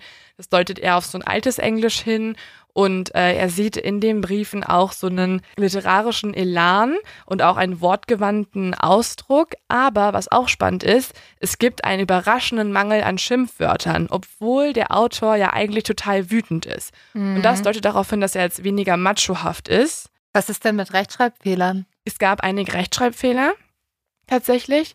Und es gibt auch einige Tippfehler und die deuten dann, das sagt der Sprachprofiler, auf eine gewisse Sprunghaftigkeit hin, die Profiler denken, dass es eher unwahrscheinlich ist, dass der Beobachter die Drohungen in die Tat umsetzt. Also er würde nichts mit den Kindern tun, denken sie. Aber sie sagen auch, durch diese ganzen Tippfehler und manchmal wurde zum Beispiel auch das Datum verwechselt. Also es gibt einmal halt das Datum Dienstag, der 4. Juni und es war aber ein Mittwoch. Und das deutet darauf hin, dass es schon so eine Impulsivität irgendwie gibt und so eine Sprunghaftigkeit und deswegen weiß man eigentlich nie, was wirklich passiert. Und es gibt halt diesen brodelnden Zorn, der sich insbesondere gegen die Wohlhabenden richtet. Derek wird sich jetzt immer sicherer, dass der Watcher im Haus der Langfords wohnen muss und wahrscheinlich Michael ist. Und er möchte ihn jetzt auf frischer Tat ertappen und setzt sich deswegen, habe ich ja schon angedeutet, jede Nacht dorthin und beobachtet dieses Haus. In seinen privaten Ermittlungen findet Derek außerdem etwas heraus, was ich persönlich für das allerstärkste Indiz ever halte. Mhm. Also ab dem Moment war ich so, okay Leute, könntet ihr bitte dort mal wirklich die Polizei hinschicken und wirklich, wirklich konkret mal bitte ermitteln. Denn einer seiner Privatermittler spricht mit Michaels Bruder, Sandy Langford. Und dieser, Bru und dieser Bruder berichtet dem Privatermittler, dass bei Michael als junger Mann Schizophrenie diagnostiziert wurde. Und er berichtet auch, dass Michael manchmal durch die Straßen gerannt ist und Neuankömmlinge in der Nachbarschaft erschrocken hat, wenn er zum Beispiel dann irgendwie durch den Garten gelaufen ist und in die Fenster von Häusern gespäht hat und hat einfach generell oft seltsame Dinge getan, um Leute einfach so ein bisschen zu erschrecken. Oh. Ja, so. das wird ja erklären, warum er so gedacht hat, das Haus spricht mit ihm und so, oder? Ja, ganz genau. Also kurz immer, wir haben schon öfter über Schizophrenie gesprochen, aber ich würde trotzdem einmal ganz kurz erklären, warum ich glaube, dass das tatsächlich relevant ist für den Watcher, denn Schizophrenie gehört zu den Psychosen, also zu den psychischen Erkrankungen, bei denen die Betroffenen die Realität verändert wahrnehmen oder anders verarbeiten. Generell muss man sagen, Schizophrenie kommt in sehr, sehr vielen verschiedenen Formen daher. Also es gibt auch beispielsweise verschiedene Unterformen der Schizophrenie, wie beispielsweise die paranoide Schizophrenie. Die ist wiederum die verbreiteteste Form der Störung und hat sehr markante Symptome, die ich gerade für diesen Fall wichtig finde. Deswegen würde ich genau die einmal kurz erläutern. Denn die paranoide Schizophrenie ist in der akuten Phase davon geprägt, dass eine Person Wahnvorstellungen und Halluzinationen hat Oft befürchten zum Beispiel Betroffene, dass sie verfolgt werden durch beispielsweise verschiedene Personen, durch Aliens oder auch durch Organisationen. Und ein anderes Symptom kann sein, dass man das Gefühl hat, fremdbestimmt zu werden oder überwacht zu werden. Mhm. Und tatsächlich, wenn wir jetzt hier nochmal an den Watcher und an die Briefe denken, ist es ja so, dass er auch oft manchmal fast so meint, dass das Haus mit ihm spricht. Also er ja. hört es ja richtig. Er führt ja eine Kommunikation mit diesem Haus, mit einer Sache, die halt das natürlich nicht kann. Also das Haus kann ja nicht reden mhm. und es kann auch nicht weinen. Es kann nicht vor Schmerzen irgendwie weinen. Und vor allem, was ich ganz, ganz auffällig finde, ist dieser eine Satz in den Briefen, wo der Watcher geschrieben hat, das Haus kontrolliert mich nicht, ich kontrolliere es. Das ist ja, also das würdest du ja nur schreiben, ja. wenn überhaupt erst der Gedanke da ist, das Haus könnte ihn kontrollieren. ist ja fast wie so eine, ähm, so eine eigene, so eine, er möchte sich selber gut zureden, so, nein, nein, nein, ich bin hier in Kontrolle, mhm. nicht das Haus, das ist es nicht. Und ähm, da merkt man ja, dass es vielleicht tatsächlich dieses Symptom der Fremdbestimmung gibt und das Gefühl, dass äh, diese wahnhaften Vorstellungen, dass das Haus halt irgendwie ähm, ja übernatürliche Kräfte hat und mit dem Watcher kommuniziert.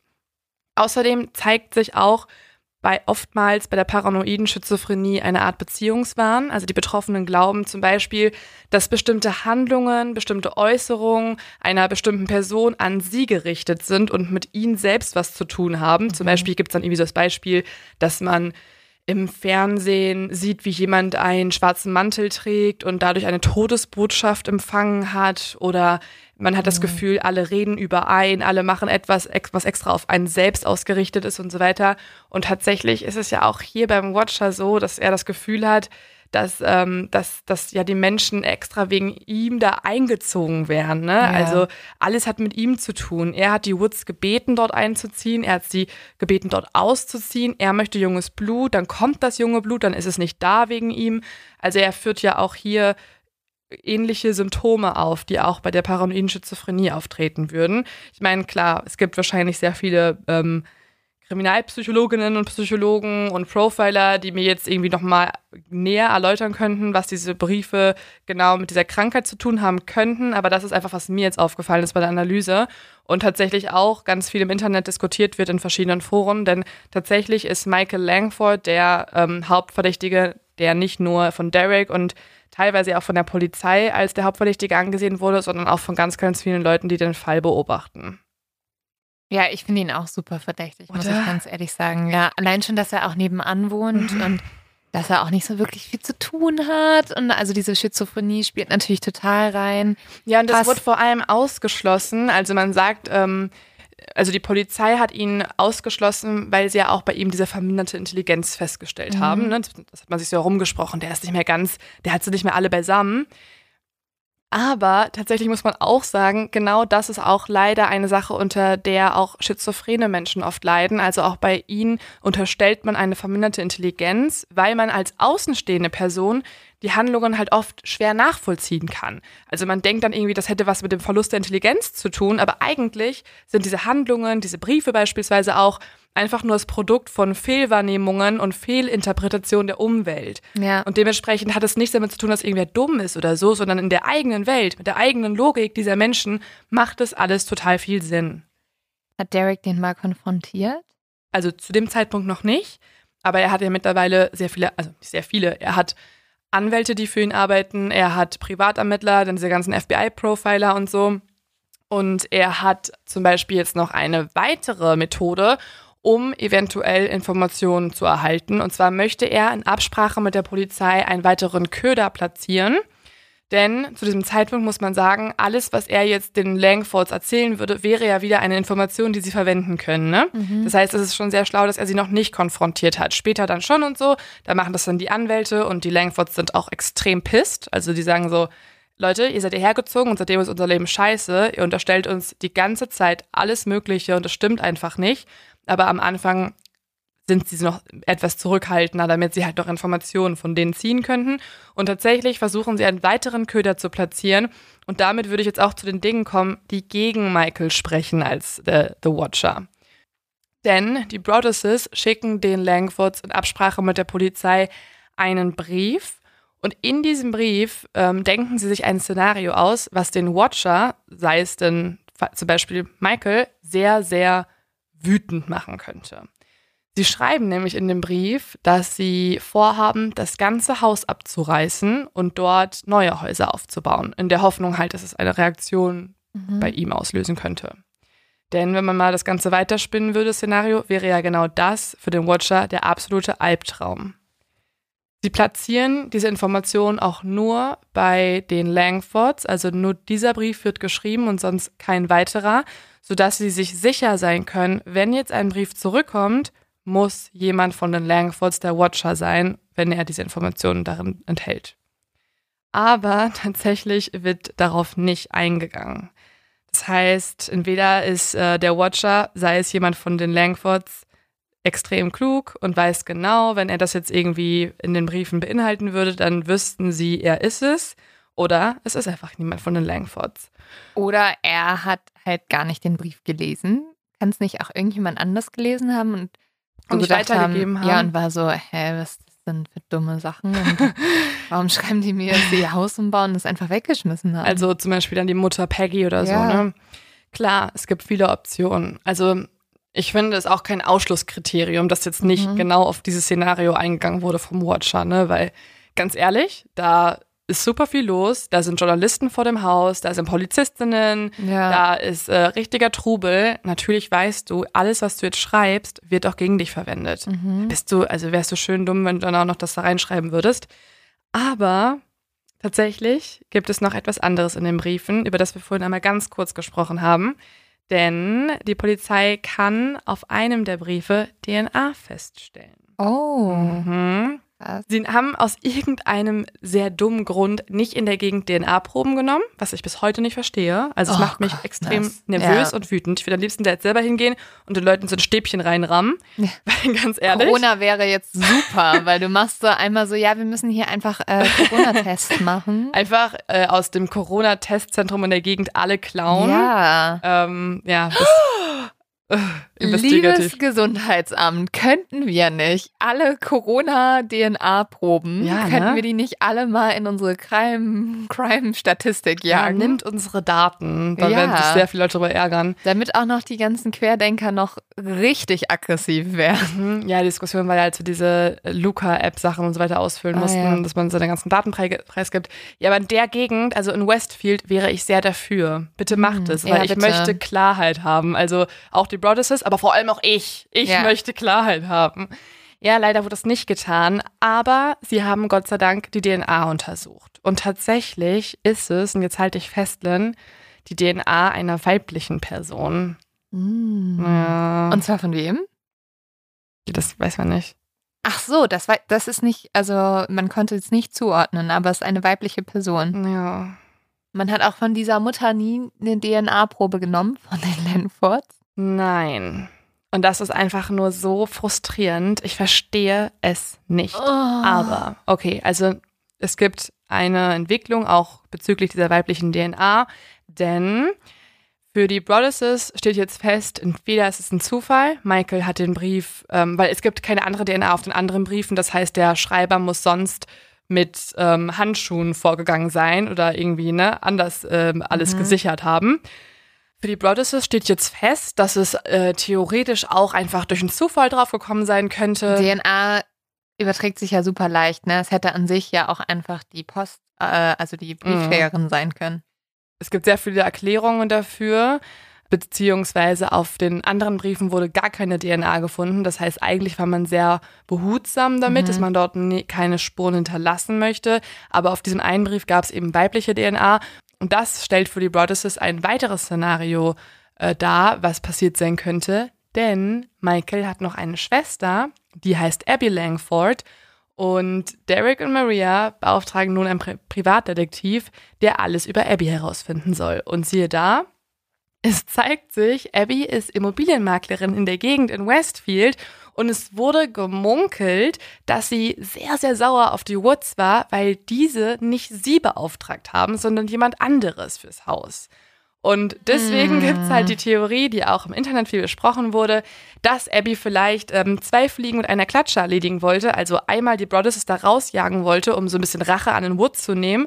Äh, und zweitens könnte das Haus auch danach wieder zum Verkauf freistehen, welchen dann Abby halt nutzen könnte. Ich finde es aber auch weit hergeholt, weil es sagt ja auch, also es ist ja auch nicht klar, dass sie dann die Maklerin wird von dem Haus, Ja, ne, genau. nachdem sie die rausgejagt Und die hat. haben ja versucht, das zu verkaufen. Also sie ist ja nicht auf die zugegangen und war so, ja, also wenn sie, wenn sie da raus wollen, ich kann ihnen helfen. Ja, ganz genau. Also sie hätte wahrscheinlich da schon eher einsteigen können.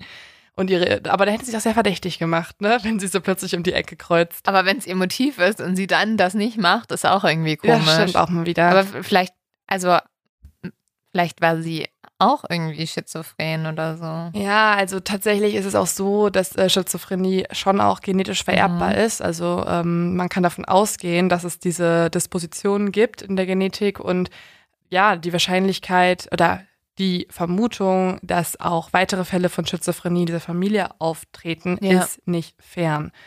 Aber ähm, man kann tatsächlich sogar, und jetzt ist das wieder der Bummer, auch Abby ausschließen. Warum? Denn ein Privatdetektiv, den Derek dann engagiert hat, der klaut eine Wasserflasche von Abby. Auch so geil, dass es die Privatdetektive machen müssen und nicht die Polizei. Also, aber ich verstehe wirklich nicht, warum die da nicht ausziehen, weil diese ganzen Privatdetektive müssen Mhm. scheiße viel Geld gekostet haben. ja, ich weiß. Aber ich glaube, die haben am Ende, glaube ich, 500.000 Dollar Verlust gemacht und dann noch Renovierungskosten dazu. Und zum Beispiel wurden die Brothers auch teilweise verdächtigt. Deswegen haben sie selbst auch dann irgendwann eine PR-Firma engagiert, die irgendwie bei der Ölkrise ähm, vom Golf von Mexiko auch aktiv war, also auch wahrscheinlich sehr teuer war, diese eine PR-Firma. Und das muss alles sehr viel gekostet haben, aber ich glaube, ich weiß es nicht, was dann, ich, vielleicht war es auch irgendwann, dass sie ihren eigenen Namen reinwaschen wollten oder so. Viele, viele, viele Faktoren haben, glaube ich, reingespielt. Ähm, aber ja, sie haben halt diesen Privatdetektiv engagiert und dieser hat dann die DNA von, ähm, vom Brief analysiert und festgestellt, dass es nicht die von Abby. Was Mhm. jedoch nie geprüft wurde, ist, ob es zum Beispiel von Peggy ist. Von der Mutter. Und, oder halt, ne, dass es irgendwie jemand anders war aus der Mhm. Familie. Und das ähm, sind auch die Theorien, die es halt auch noch gibt, denn also für Derek stand fest, dass es irgendwie jemand von den Langfords ist, also Michael höchstwahrscheinlich, wie er sagt, aber ähm, im Internet spekulieren die Leute auch darüber, dass, sie, dass die weibliche DNA auch von Peggy Langford sein kann, also von der Mutter von Michael und das würde auch zu der alten Ausdrucksweise passen im Aber das- Brief.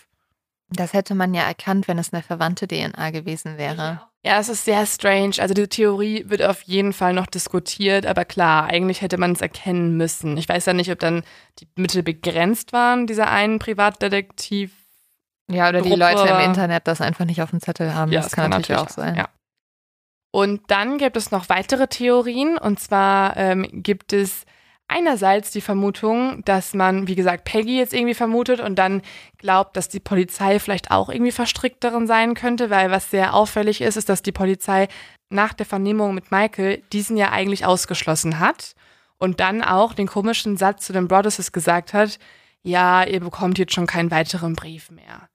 Und das war ein sehr merkwürdiger Satz und da vermuten einige Leute, dass es einerseits war, weil sie halt einfach so das nicht so ernst genommen ja, haben. das glaube ich auf jeden Fall. Ich, also, nee, sorry. Also ich glaube nicht, dass die Polizei was damit zu tun hat. Mhm. Ich glaube, die sind einfach so, Leute, wir haben Ja. wesentlich größere Probleme. Ja, die Vermutung liegt, also manche vermuten halt, dass es ähm, extra war, weil in den Vernehmungen, es gab ja zwei mit Michael, rauskam, dass tatsächlich jemand ist von den Langfords, vielleicht sogar Peggy, aber Peggy ist halt fast 100 und sie wollten jetzt nicht so eine alte Frau dann halt noch verurteilen und wollten, dass einfach mal die Leute auch dieses Viertel in Ruhe lassen, weil tatsächlich ist nicht nur das Haus der Brothers wertloser geworden mit Mhm. dieser Zeit, sondern sehr, sehr viele Häuser in dieser Gegend haben einen Wert, Wertverlust erlitten. Und zum Beispiel auch in der Straße, ne, weil niemand möchte ja in der Straße von Ja. dem Watcher wohnen. Ja, das kann ich mir schon vorstellen in dem Sinne. Okay, und gibt es noch weitere Verdächtige? Mhm. Dann gibt es noch eine Theorie, die eine Zeit lang auch von der Polizei und von den Privatdetektiven verfolgt wurde. Diese stammt von einem Maler, der auch am Boulevard arbeitet und dieser berichtet den Brothers, dass die Familie, die direkt hinter ihnen wohnt, ein Pärchen in ihren 60ern ist und wohl fast täglich in ihrem Garten sitzt und sich nicht gegenseitig anschaut, sondern dass die Stühle beide auf das Haus 657 gerichtet sind. What? Okay, das Ja. ist mega gruselig. Aber findest du, also das, das Komische war halt so, alle waren, also alle dachten sich so, okay, es ist mega komisch, dass sie sich nicht gegenseitig angucken, wenn die da sitzen. Aber wenn die so ewig lange zusammen sind, da willst du dich auch nicht mehr halt voreinander. Da willst du dich auch nicht mehr angucken. Dann ne? guckst du lieber auf einen Busch. Ja, aber ich fände es merkwürdig, wenn sie so Rücken an Rücken sitzen und halt dann dieses Haus anstarren. Aber sie sitzen ja nicht Rücken an Rücken. Sie sitzen Okay. einfach nur sozusagen nach, zum Haus ausgerichtet. Ja, also, Aber würdest, also stell mal vor, du hättest einen großen Garten. Würdest du deine beiden Stühle dann auf dein eigenes Haus richten? nein, auf das andere. Genau, ja. eben. Du würdest halt weggucken von deinem eigenen Haus. Ja. Deswegen, also ich ich würde die fast auch dann, und es gab auch nichts anderes Belastendes, nur das eigentlich. Okay, ja gut, dann nicht. Also, Okay, wow, nein. Hä, weißt du, wie viel ich mein Haus gegenüber beobachte? ja eben. Also nicht, also sorry, das klingt komplett falsch, aber ich sitze sehr oft auf meiner Veranda und gucke so verträumt halt ins Nichts und da können Ja. die Leute auch drüben denken, ich Ja. guck den rein. Also falls hier mal irgendwas passiert, bist du der Watcher. Ja. Dann gibt es noch eine Theorie ähm, der Gamer, so heißt die Theorie. Und diese Theorie entstand, als eines Nachts die Polizei im Rahmen ihrer Investigation vor dem Boulevard patrouilliert hat und dabei ein Auto beobachtet hat, welches beim Haus vom Watcher-Haus für eine Weile angehalten hat.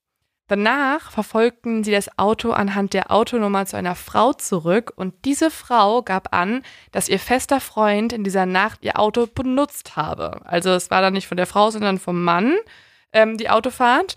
Und dieser Freund wohnt im gleichen Viertel wie die Broaddusses und im Rahmen dieser Befragung gab die Frau auch an, dass ihr Freund ein Gamer sei, der extrem makabere Videospiele möge und sich in diesen grausamen Videospielen The Watcher nenne. Oh, okay, das, Das- ist it. Ja, Was? das ist schon ganz komisch, ne? Hä? Also, Ja, das ist alles, also es hat auch alles vor allem Derek erzählt. Der hat ein sehr, sehr ausführliches Interview in der Zeitung The Cut gegeben. Und ähm, deswegen wissen wir da jetzt nicht so extrem viel drüber. Es ist noch klar, dass die Polizei diesen Gamer zweimal zu verschiedenen Verhörungsterminen eingeladen hat, die mit ihm ähm, abgesprochen waren. Aber zu keinem der beiden Termine ist er aufgetaucht. Und da die Polizei ohnehin nicht genug Beweise hatte, um ihn zu einem der Verhöre zu verpflichten, verlief sich der Verdacht dann einfach so im Sand und wurde nicht weiterverfolgt. Ja, also ja. Also das ist leider gerade zu meiner Top Nummer 1 gegangen. das ist schon auch. Aber das Komische ist, Derek hat nie ein Auto gesehen. Die haben alle nie jemanden gesehen. Ja, weil der auch in den Büschen lag. Denkst du? Ja, dann außerdem, um noch einen weiteren, ein bisschen mindblowing Fact einzuspielen, in den USA gibt es ein Verzeichnis für verurteilte Pädophile und Kinderschänder.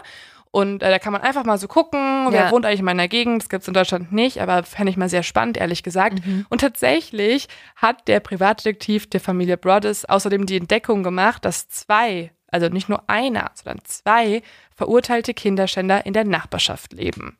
Mhm. Aber da diese beide männlich sind, hat die DNA ja nicht zu ihnen gepasst und deswegen hat die Polizei auch keinen Grund, diese zu vernehmen. Ich, also, ja, da wäre ich auch eher, also das ist, weiß ich nicht. Also klar, könnte auch sein, aber am Ende so ist ja nichts, also die Kinder, es wurden ja keine Kinder belästigt und ich finde, es klang jetzt auch nicht in den Briefen so, als wolle er die Kinder Mhm. belästigen, sondern eher Verstören, ne? verstören Mhm. und auch eher auch gegen die Erwachsenen gerichtet, so weißt du? Mhm. Sonst wäre ja eher sowas, ich hol mir eins oder Hat er was. ja gesagt.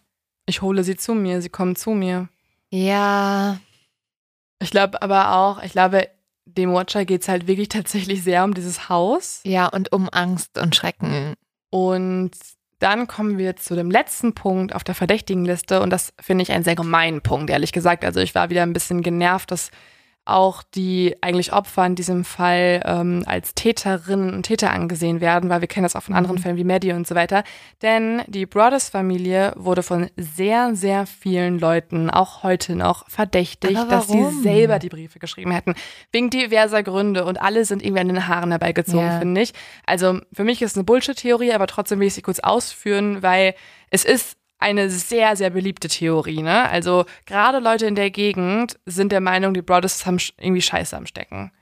Und zwar soll das Motiv Geld gewesen sein, denn sie glauben, dass die Brothers mit diesem teuren Hauskauf sich etwas überschätzt hätten und ja, diese Hypothek nicht wirklich bezahlen konnten und dann wollten sie aus der Sache irgendwie noch raus und hatten, haben keine andere Möglichkeit gesehen, als die Briefe vom Watcher vorzutäuschen, um dann auf diese Art und Weise ihre finanzielle Not zu umgehen und äh, einfach aus dem Deal rauszukommen. Finde ich einfach nur Schwachsinn, ehrlich gesagt, weil die Brothers haben unheimlich, haben wir schon gesagt, unheimlich ja. viel Geld verloren, was sie an irgendwelche Privatdetektive ausgegeben haben für irgendwelche Gerichtsverfahren. Sie haben ja auch ein Gerichtsverfahren gegen die Woods gehalten, was sie verloren haben. Also es war alles sehr, sehr teuer. Deswegen ist dieses Motiv eigentlich für mich raus. Dann gibt's aber noch die Theorie, dass die es gemacht haben, um Fame zu erhalten, weil sie haben jetzt zum Beispiel auch einen TV-Deal, also bald kommt eine Netflix-Show raus. Okay. Aber auch das ist so absurd, weil das die ist haben ja vor allem richtig viel Geld verloren erstmal. Ja, eben. Und du rechnest ja erstmal damit auch nicht, dass dann irgendwann vielleicht eine Netflix-Serie über dich gedreht Ja. wird. Das ist jetzt sieben Jahre her, also es kommt jetzt auch recht spät um die Ecke, ne, so ein Angebot. Und außerdem sagen sie jede einzelne Sache ab. Zum Beispiel habe ich sie auch angefragt. Ah. Ähm, er hat sehr, sehr freundlich geantwortet, aber man hat aus seiner Nachricht auf jeden Fall rausgehört, dass er ähm, nicht darüber reden möchte, dass er nicht den Fame haben möchte, weil sie sagen nicht nur viele Interviews in den USA ab, sie haben auch hier ähm, nicht zugesagt, irgendwie einen Podcast mitzumachen oder ähm, O-Ton Mhm. zu ge geben zu wollen, weil sie haben geschrieben, danke für die Anfrage, ähm, es war eine extrem, er hat geschrieben, the whole experience was devastating and we're trying to move on. Also die ganze Erfahrung war schrecklich und wir wollen jetzt weitermachen. Ähm, und ja, dass er sich bedankt zwar für das Interesse und dass er es äh, sehr, sehr gerne hören würde, den Podcast. Zwar auf Deutsch kann er nicht, aber er schreibt zum Beispiel, dass sie auch in den USA alle Interviews gerade absagen, weil sie vor allem ihre Kinder vor den Medien schützen möchten. Ja, das also kann ich auch gut verstehen. Auch, ne? Deswegen dieser komische Grund, dass sie es irgendwie aus Fame gemacht hätten, ist total absurd. Aber das heißt, die wohnen da jetzt drin? Nee, also sie haben nach sechs Monaten sich dann, also sechs Monaten waren die Hölle für sie, da haben Ja. sie alles versucht, da haben sie Gerichtsprozesse Mhm. durchgeführt, Privatdetektive, bla bla bla, alles Mögliche. Aber nach sechs Monaten konnten sie nicht mehr, beide waren psychisch am Ende und haben sich dann entschieden, das Haus zu verkaufen. Und sie sind dann erstmal von der Familie ausgezogen, also von den Eltern ähm, von Maria weggezogen und in ein Strandhaus von einem guten Freund gezogen, vorübergehend. Und wo sie aber aktuell wohnen, weiß ich nicht, aber auf jeden Fall sozusagen nicht mehr in der Öffentlichkeit der Medien. Ne? Das machen sie jetzt alles eher anonym. Ja, okay. Und ähm, wann kam noch mal ein Brief oder sowas? Also es kam kein, der letzte Brief, der kam, war 2017 und tatsächlich haben die Brothers auch nicht immer alles veröffentlicht. Mhm. In einem Brief wurde nochmal irgendwas so angedeutet von wegen so, ja, ihr reichen Leute aus Hoboken kommt rüber und wollt bei uns in Westfield alle sein. Das war nochmal anscheinend vom Watcher Mhm. geschrieben. Hoboken ist der Stadtteil von New York, also New Jersey, New York quasi. Ähm, das ist aber auch irgendwie, das, das hat dann nur so Derek in einem Interview erzählt, dass das nochmal gekommen wäre. Und was auch komisch ist, habe ich irgendwo auf Reddit noch gelesen, anscheinend hätte eine andere Familie in der Straße auch einen Brief bekommen vom Watcher. Das hat nämlich eine bei Facebook gepostet aus der Straße, aber danach ganz schnell wieder gelöscht auf Facebook. Das heißt, das kann man nicht richtig verifizieren, aber es ist irgendwie komisch. Okay, verrückt. Mhm. Ja, ich glaube auf jeden Fall, dass es jemand, also eigentlich glaube ich, dass es jemand aus der Nachbarschaft war. Aber super spannend. Ähm, bin gespannt darauf, was die ganzen Exis denken. Ja, also und ich glaube aus diesem Grund, dass es für mich sehr, also auch so Sinn macht, dass es was mit der Nachbarschaft zu tun hat, weil ja, wie du auch gerade gesagt Mhm. hast, ja auch irgendwie angesprochen wird, dass einen die reichen Leute nerven und so. Nicht schon diesen Michael, den Nachbar, am verdächtigsten. Ja, vor allem ist Michael ja auch ähm, mit, mit so, so einem Verhalten schon gesehen worden, ne? Wie er Ja. bei Nachbarn ins Fenster reinschaut, wie er Leute ausspioniert und so weiter. Er wird mit diesem Bradley Boo verglichen. Da sind noch keine Briefe besprochen worden. Das war ja auf der Mhm. ersten Party, da wusste man gar nicht, dass der Watcher irgendwelche Briefe schreibt. Und schon da hat man ihn mit einer Figur aus einem Roman verglichen, die wirklich creepy daherkommt. Und also ich finde es schon ziemlich offensichtlich und auffällig. Und was auch krass ist, 2017 ähm, haben die Briefe geendet und tatsächlich ist Michael da auch gestorben. Krass. Mhm. Ja, gut. Also, gut, damit ist der Fall für mich gar nicht mehr so unbefriedigend, weil für mich macht es sehr viel Sinn, dass es wahrscheinlich Michael war. Aber schreibt uns doch gerne mal, was ihr denkt. Vielleicht haben die Exis auch irgendwelche anderen Theorien. Und ja, Leo, ähm, das war ein sehr gruseliger Fall. Ich hoffe, mein Haus wird heute Also mein großes Haus, meine Wohnung wird heute Nacht nicht beobachtet. Ja, also ähm, genau, ich bin sehr gespannt auf was ihr denkt und ja, ich finde auch Michaels die für mich die Ja. die naheliegendste Lösung. Deswegen, also ich mag ja ungelöste Fälle, wenn sie für mich das Gefühl geben, ich hätte sie gelöst und ich bilde mir Ja. ein, ich habe ihn für mich befriedigend gelöst. Ja, ja, das verstehe ich. Und tatsächlich habe ich ein ähnliches Gefühl. Okay, das Hast du noch mich einen. Leos-Tipp? Also das äh, Buch The Girl on the Train, also es gibt es auch als Film, aber ich habe es nur als Buch gelesen, deswegen Mhm. weiß ich gar nicht, wie der Film ist.